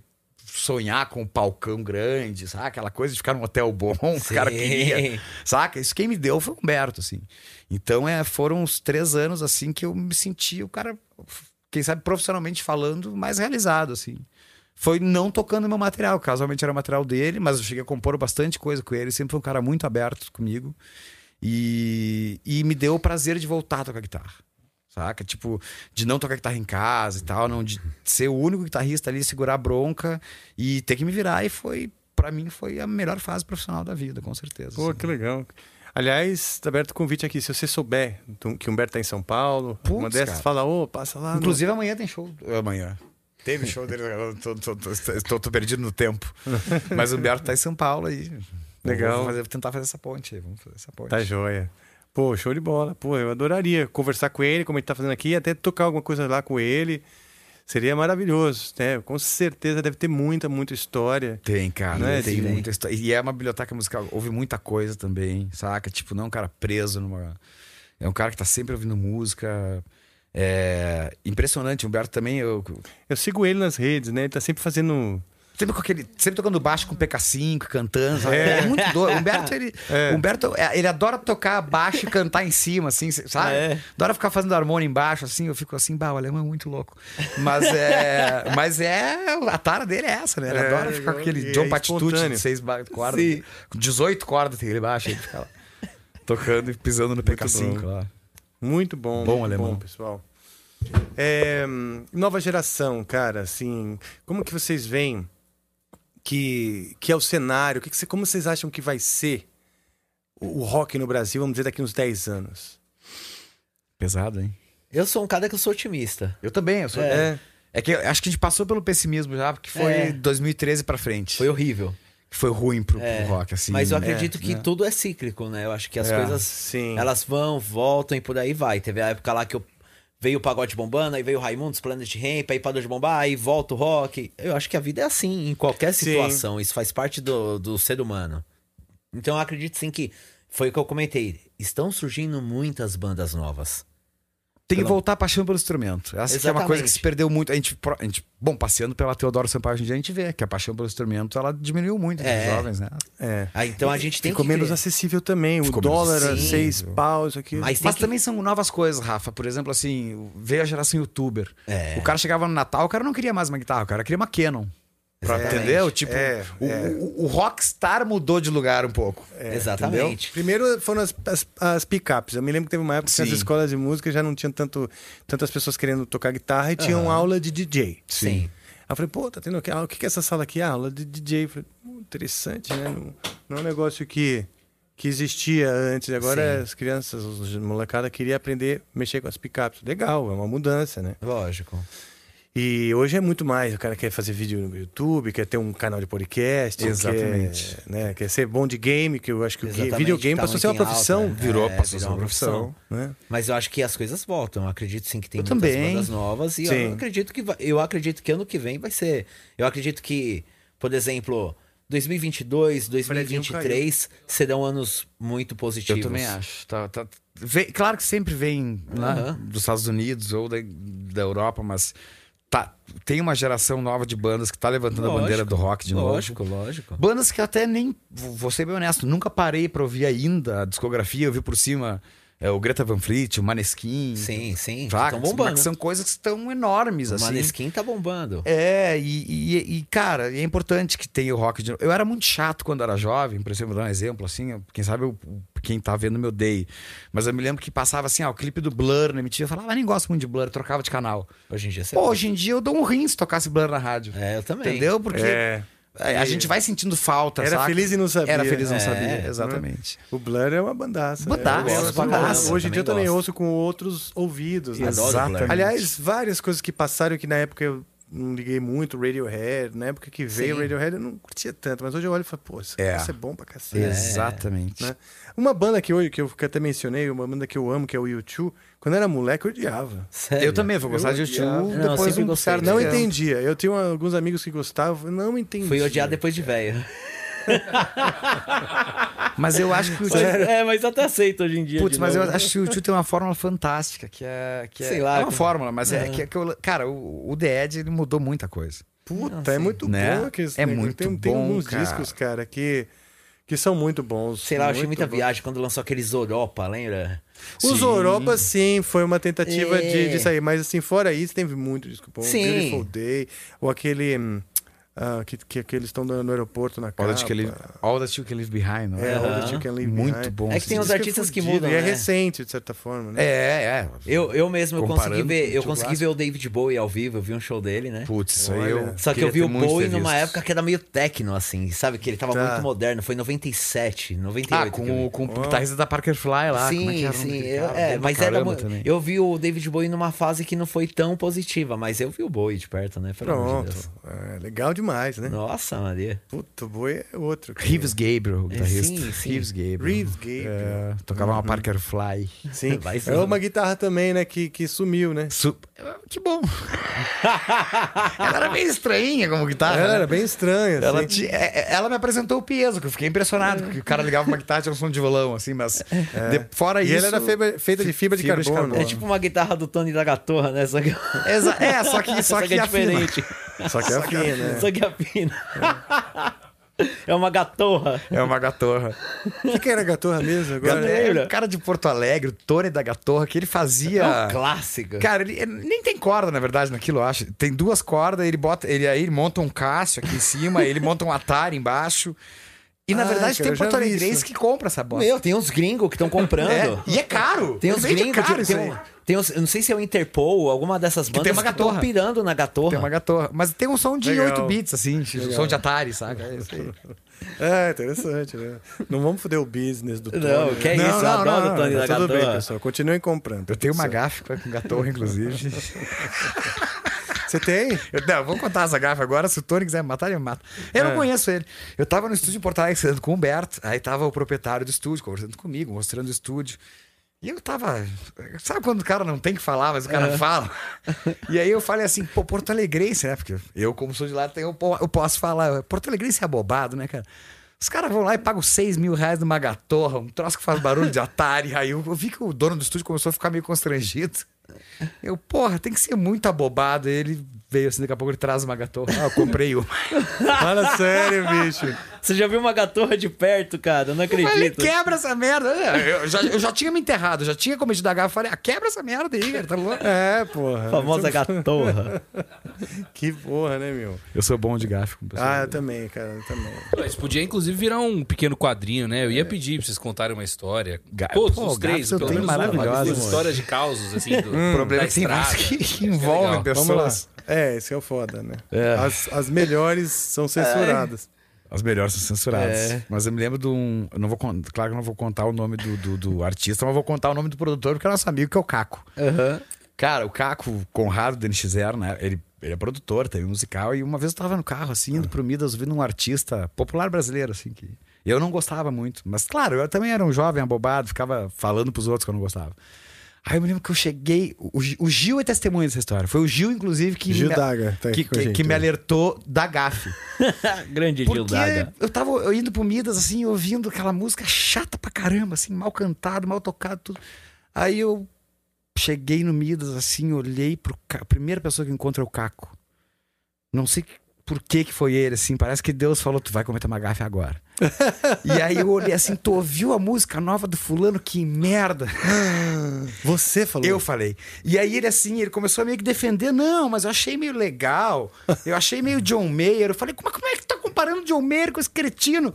Aí eu, aí eu subi pra, pro estúdio B, que tava o Gil, e cheguei falando a mesma coisa pro Gil. Porra, tu viu a música nova do cara? Que merda, não sei o que, tocando todas as rádios, papapá, papapá. Encontrei o Caco ali embaixo, agora falei, e o Caco teve coragem de defender pra mim. Aí o Gil me olhou, sim, foi ele que produziu. Ih, caralho, bicho. Foi ele que produziu esse cara e eu, puta merda, velho. Encontrei logo o produtor do cara pra reclamar. A primeira pessoa que eu decidi reclamar era o produtor do fonograma.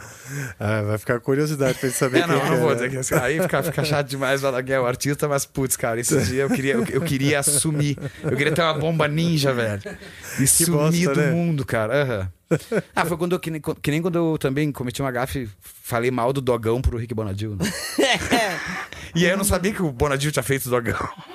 Fala sério. E eu queria também pegar um foguete, ó, sumido aqui. Não, a gente meteu essa gafa com ele também, mas foi outra. A gente falou assim, nossa, a Variax é uma merda. Vai, ele adora uma Variax. Aí ele falou, vamos gravar com uma Variax. Mesmo? a gente gravou com uma Variax. Na, na época a Variax era de plástico, porque É. agora a Variax ainda é de A Variax madeira. é aquela da, da, Line 6, né? É. Que você ligava. E ele gostava? Eu não sabia. Gostava. Pensei que ele era mais, pensava que ele era mais vintage, assim, no som. Não, era Aquela Variax. Gravou Mas- muita Não, mas tinha a, a, a Variax do Castanho era boa, porque aí o- ele mandou no Zagarinho, o Zagarinho tirou o circuito e botou Aham. numa extrato. Aí era uma guitarra. Entendi. Não, a gente Ah, é? gravou. Qualidade boa, é. Ah, a gente era... gravou com a Variax. Mas a Variax de plástico, É, que vocês a gravaram, clássica. tá? Porra, bicho. Clássica guitarra ruim. É, tipo, meu sonho era passar bunda nela. Pô, o cara chegando lá. Vem de... é? Vem de... de O Elliot É, vem tinha de uma. Zack Wild camuflada. E o cara Exatamente. tocando, tocando de Variax, assim. É, deve ser difícil tadinho, mesmo. né? É, deve ser difícil.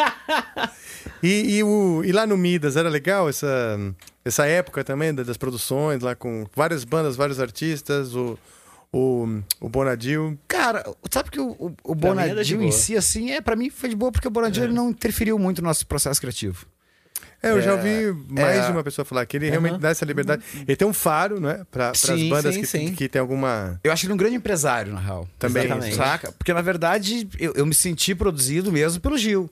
Pelo Paulo aí. Anhaia. Não, É, digo. mas é verdade, Quem é, eram os caras que eram nossos amigos, assim, lá dentro do estúdio. E Eles que ficavam a maior ficavam parte com a do gente tempo o tempo com a gente. inteiro, Sim. procurando timbre, saca? E Newton Balone.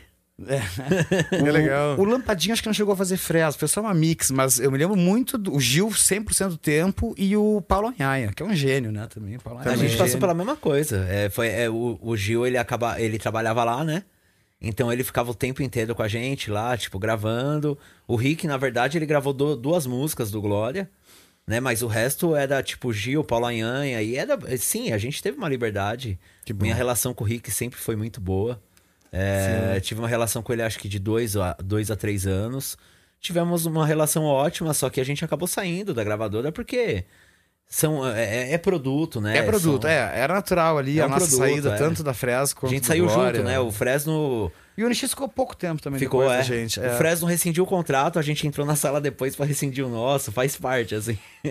Mas assim, é, é, a galera tem uma imagem dele assim de ah, o produtor, é, ditador, não, assim, não. não. Cara, comigo não aconteceu. Comigo também É, não. também, eu conheci o Anger, fui lá, a gente conversou, fizemos um- algumas reuniões, daí até nasceu uma, uma amizade. Não fizemos a. No fim, não produzimos juntos, mas tem uma Não, amizade e um é. respeito muito grande. Tranquilo. Sempre muito educado, muito legal. Um cara que entende, sabe o que tá falando e tal. Então é. Quem eu sabe- admiro essa coisa de quantas. O cara criou um sistema que quantas bandas Sim, sai- deram certo, aconteceram sim, dali é. e mudou a cena no fim. Porque, Mudou pra caramba. Porra, Não, tem- mudou, mudou e hoje eu, mais adulto, entendo muito melhor ele do que na época. Que também o cara jovem, tendo a primeira chance, o cara infla um pouco o ego consigo. Não com os outros assim, é. Putz, não quero que esse cara se meta muito, não quero que ele. Nem como empresário, entendeu? Tipo, porque ele tinha as ideias de empresário dele que a gente também, às vezes, Questionando. questionava. Porque a gente também vinha do independente, tão independente, a gente fazia tudo.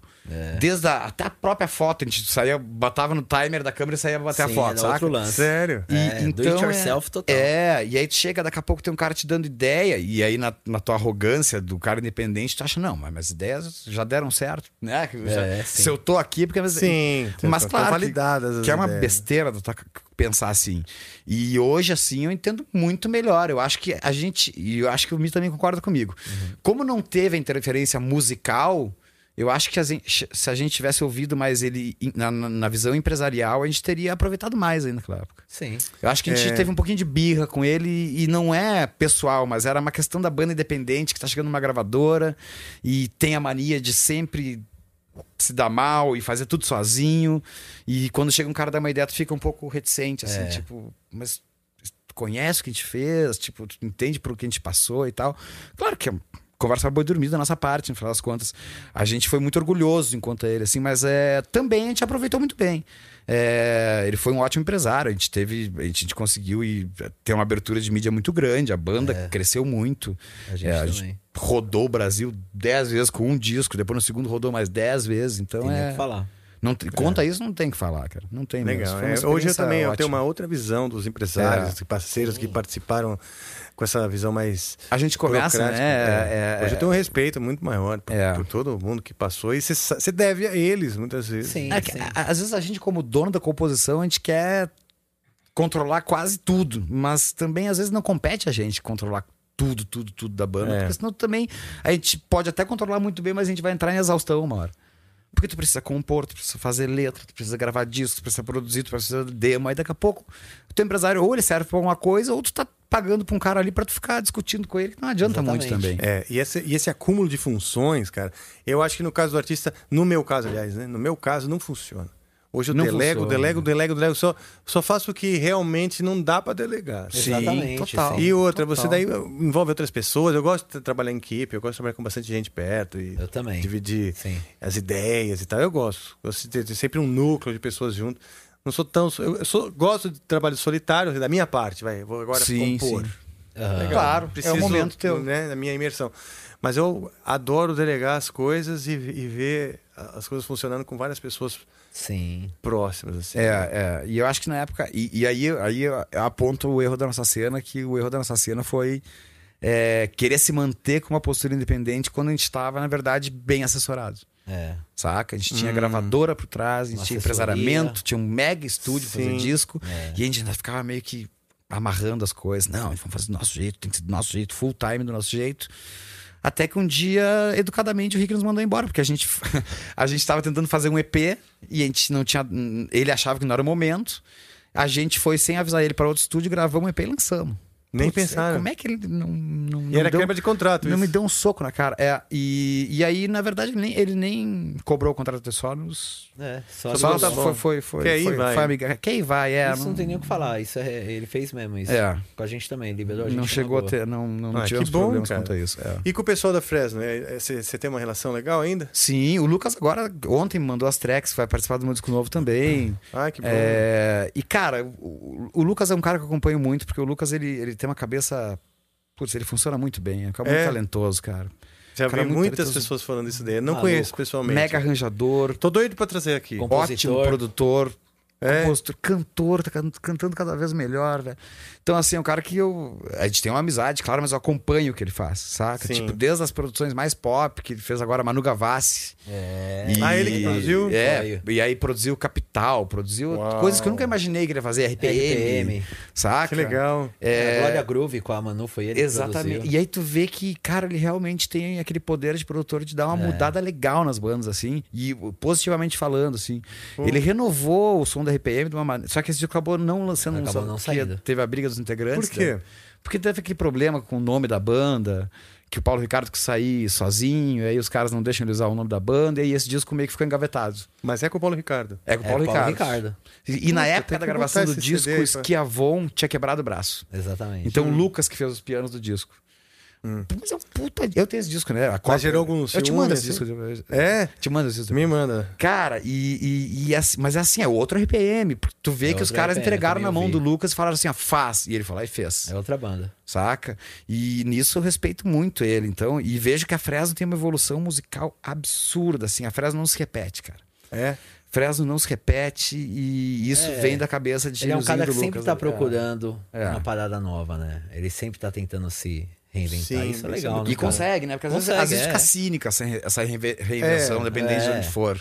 Ele não, ele Sem é um se cara. desconectar com as suas verdades. Ele, é, ele tem uma é. verdade grande no que ele faz, cara. Muito, muito grande. E hoje é um- tem um ótimo estúdio, um ótimo produtor. Putz, é um cara que tá sempre fazendo música, sempre lançando. Trabalhador. Os caras lançaram 21 músicas em 10 dias e aí, Fala cinco sério. dias depois, É. lançaram um disco novo.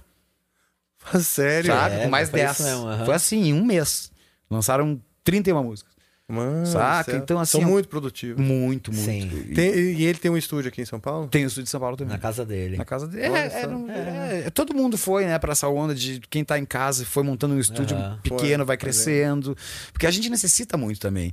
É, depois que tu vira independente, tá- o orçamento pra tu ir pro estúdio também fica muito difícil. Sim. Né, pra fazer um disco que- do começo ao fim num grande estúdio, eu prefiro gastar com o produtor e ter um estúdio menor Uhum. do que ter um mega estúdio e não ter ninguém pra, pra, pra, pra, pra guiar essa, essa ah, sim, toda, essa saca? visão do produtor ele é fundamental. É. Eu sempre falo isso. Assim, tem alguém de fora, alguém com experiência, alguém que tem. Eu não me impressiono tem- mais muito com, com, com console analógico gigante, entendeu? Eu me impressiono com o som que o cara tá me mostrando. É, não, Se ele é sim. bom, ele é bom. Pode ser de Variax. Pode ser. Pode. cara, Até de gatorra. tem grandes amigos. uma Tem um gatorra. grande amigo meu que mixa até hoje com fone de iPhone. O Ah, Marco o- Lafico. E É. tem umas mix maravilhosas. sabe? No nosso último disco a gente gravou Marco na casa Lafico, É, tu conhece o Marco. abraço. Eu também- Conheço o Marco. O Marco, meu abraço. segundo disco, esse disco, o, o roxinho, ele mixou de, com fone Ah, de é? iPhone. Olha só. não Deitado sabia. na cama no laptop, assim. Caramba. Saca? Que legal. Tipo, pô, e é uma mix linda, assim. Então é, é- é- eu- dou muito mais valor profissional ali hoje do que. Né? O, o jovem adora um equipamento, né? O jovem adora chegar e ver um SSL. É, porque Tem, tem, tem um fascínio. Tem, e equipamento tu também, via as fotos né? dos teus ídolos lá É, na o frente. clima. né? Mas eu hoje Foi a já... primeira vez que eu vi um Marshall na vida. Putz, cara. eu quase morri. louco. Falei, Eu quase pô, morri quando vi um cabeçote. cara, É, um Marshall, isso aí, mano. exatamente. É. Aí Mas eu- hoje eu já, já, já me descolei um pouco disso, assim. Eu não. não, não...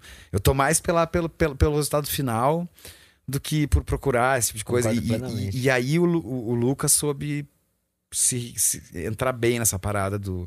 Eu tenho. Ele não tem o maior estúdio do mundo em termos de equipamentos analógicos, ele é muito digital, mas ele sabe muito bem trabalhar com aquilo. Pô, show de bola, cara. Olha só, a banda já tá posicionada lá. Eu vou pedir pra abrir. Vocês querem dar algum, mais algum, algum toque? Então, Qual a sua, sua mí- mídia social? Você falou que vai lançar agora, né, o, o álbum. O Entre Safra, o disco, que é o disco acústico. É, Me sigam nas redes, arroba Esteban Tavares. E, cara, o que eu quero é agradecer por hoje, pelo convite. Pô, cara, eu que agradeço a presença de vocês, caralho, assim. É isso aí. E de poder fazer um som contigo, que pra mim é um sonho realizado. assim. Obrigado, bicho. E vice-versa. Eu Porra. te falei que eu ouvia o álbum Roxinho. Vamos ainda Vamos, vamos trocar, trocar muita muitas ideia. figurinhas ainda aí nesse. No âmbito da composição e das parcerias. Por favor, fazer um prazer enorme pra mim, cara. E bom Mi, né, cara? Bom de se ver. É, dois é anos. os- Como que vocês se conheceram? É, como que foi essa amizade? Foi na época Foi do. no do, rock do- mesmo, né? Foi no cena independente, eu tava em Porto Alegre, começou no Arcute, mas se conhecer mesmo, a gente conheceu no ensaio do Glória já. Foi. Ah, engano. é? É, Ah, legal. Eu fui assistir o ensaio do Glória, eu conheci, eu acho que eu conheci o Johnny já, não lembro. Exatamente, que é do nosso ex-baixista e É. a gente ficou amigo. E a gente Ah, começou. legaço. Aí foi. Fizemos turnê juntos. Compôs música hoje, pro. Glória. Ah, ele compôs músicas é, pro Glória, ele né? compôs Pô, uma música do. Glória que chama Vai Pagar Cado por Me Conhecer. Que é a música que ficou conhecidaça, assim, uma das músicas mais conhecidas da banda. Regravamos música dele, né? Ah, é, Ah, tem que legal. essa, Que é a eu sua canção, que é da do Abril. É verdade. E o Tavares sempre teve muito presente na história do Glória. Nosso último legal. disco, que é o Acima do Céu, gravamos na casa dele, no estúdio dele. Verdade, cara. Olha, ele não Essa lembrava nem eu que vocês lembrava, gra... Olha é. só, não lembra nem que Não, você. porque, porque eu lembro que o Pérez falou assim: eu posso usar o estúdio? Claro, velho. Vem. Eu, eu, Ah, legal. eu não cheguei a participar do processo É, de, de que gravar. gente gravou lá Mas, na- ah, pega o estúdio e usa do jeito que quiser. então, aí, assim, é, eu conheço ele faz tempo já, né? Já é uma pessoa pra mim que já é presente na minha vida, né? Que legal, que legal. Boa, miséria. Show de bola. Tem que ouvir as redes do, do, do Mi também. Então, Mi, fala É. suas redes aí, o que você tá fazendo, o que você quer divulgar. Bom, ano que vem a gente tá lançando um EP novo, agora no começo do ano, com três músicas, né? Mostrando a formação nova do Glória. E pra me seguir é o arroba migloriaoficial, que é no Instagram. Tenho também o arroba miglória, que é no Twitter. E tem as outras redes que a galera vai achar através dessas Do redes. Miglória, se, se digitar Miglória, sempre Isso, aparece. e tem o arroba Glória Rock. E ano que vem o Glória tá aí com tudo. Eu tenho, tenho um monte de show já marcado. Ótimo. Que bom. e é isso, cara. vamos vir com tudo ano que vem, como sempre. Que bom, sucesso pra Muito vocês. obrigado. cara, E sucesso. obrigado pelo convite novamente. Pô, imagina, cara. Tá devendo ainda uma, uma jam. Logo vou vir lá. aí fazer uma jam com você e vamos fazer um sonzão. É, Ok. Vamos abrir a banda, vamos, vamos encher o saco dos caras lá, vamos ver se eles já estão lá. Sabe que tem uma gatorra ali? Tem uma a- tem uma gatona gatona. Quando daí temos o braço de Nick Cross ali aparecendo na esquerda também, entrando na Sim. frente da câmera, porque não O tá Nick sabendo tá, o que tá o Nick acontecendo. tá afinando. Ah, meu Deus, ficou tímido. Tá afinando a viola.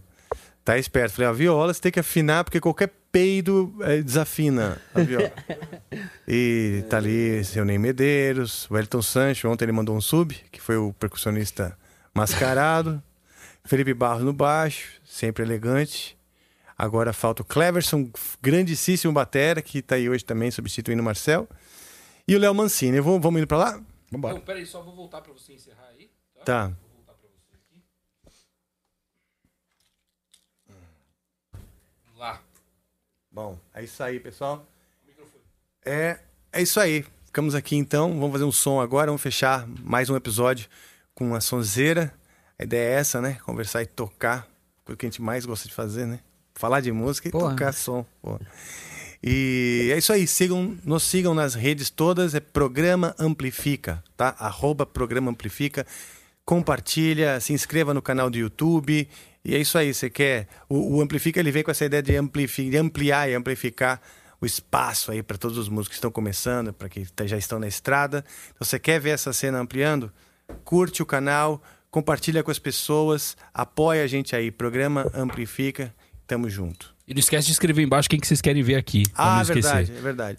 E você escreve aí nos comentários que músicas vocês gostariam de ouvir, a gente interpretar aqui, que artistas você gostaria que a gente convidasse.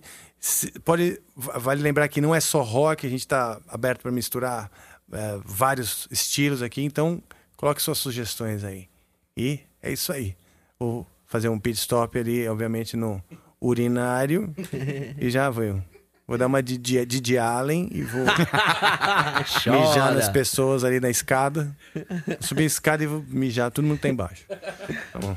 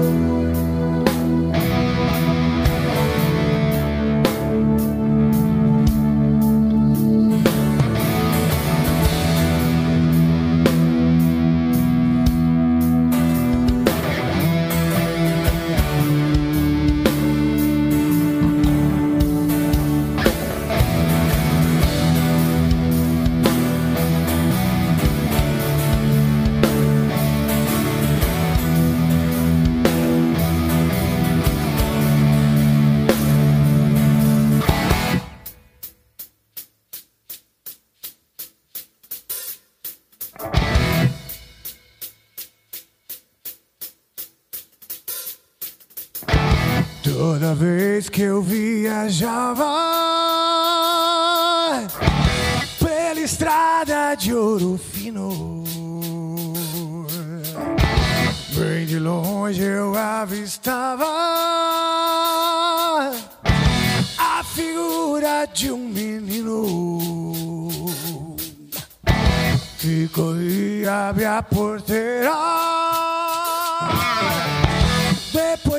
Vinha me pedindo. Toque o berrante, seu moço. Que é pra eu ficar ouvindo. Banhada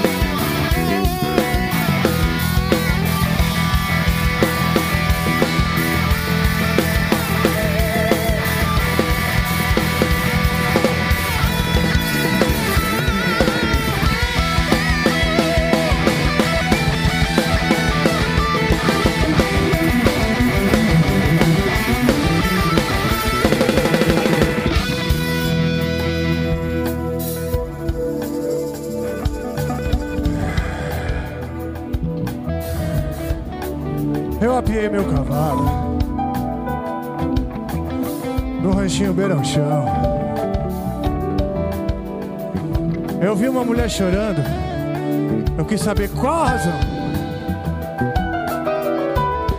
Boiadeiro veio tarde.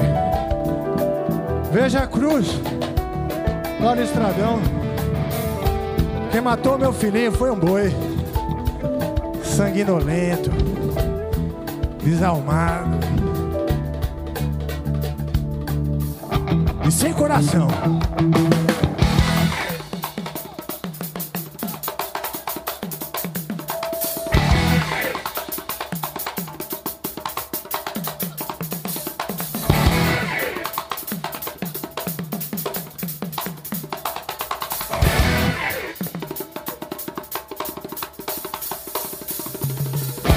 Nos caminhos desta vida,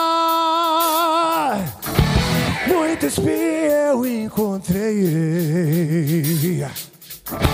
mas nenhum calor mais fundo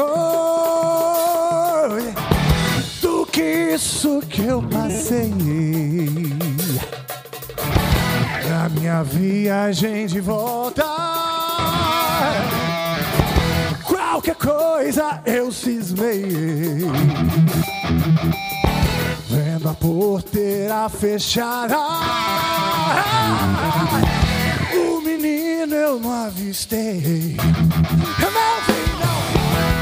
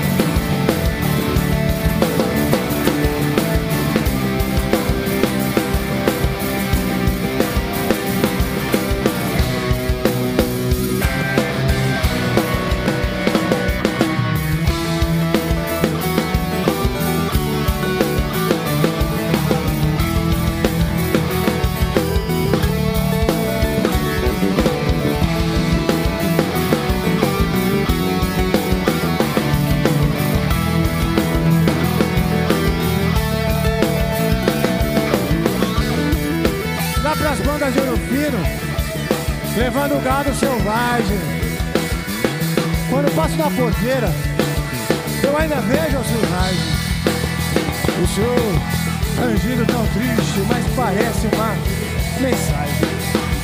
Daquele rostinho moreno, pingueiro, dando-me tarde. A cruzinha do estradão, meu pensamento já não sai. E eu fiz um juramento, eu não esqueço jamais. Nem que o meu gado estoure e eu preciso ir atrás. Nesse pedaço de chão, berrante eu não toco mais.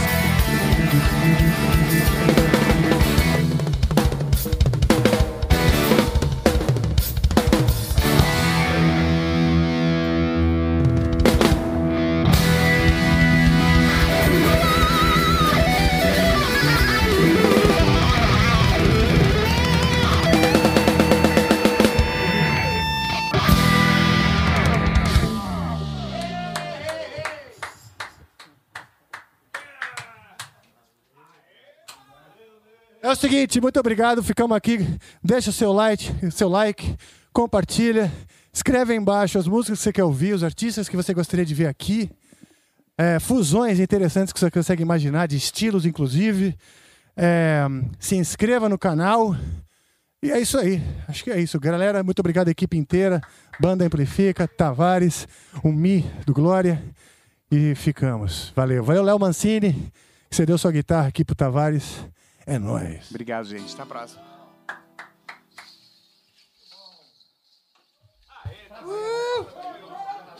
With the Lucky Land slots, you can get lucky just about anywhere.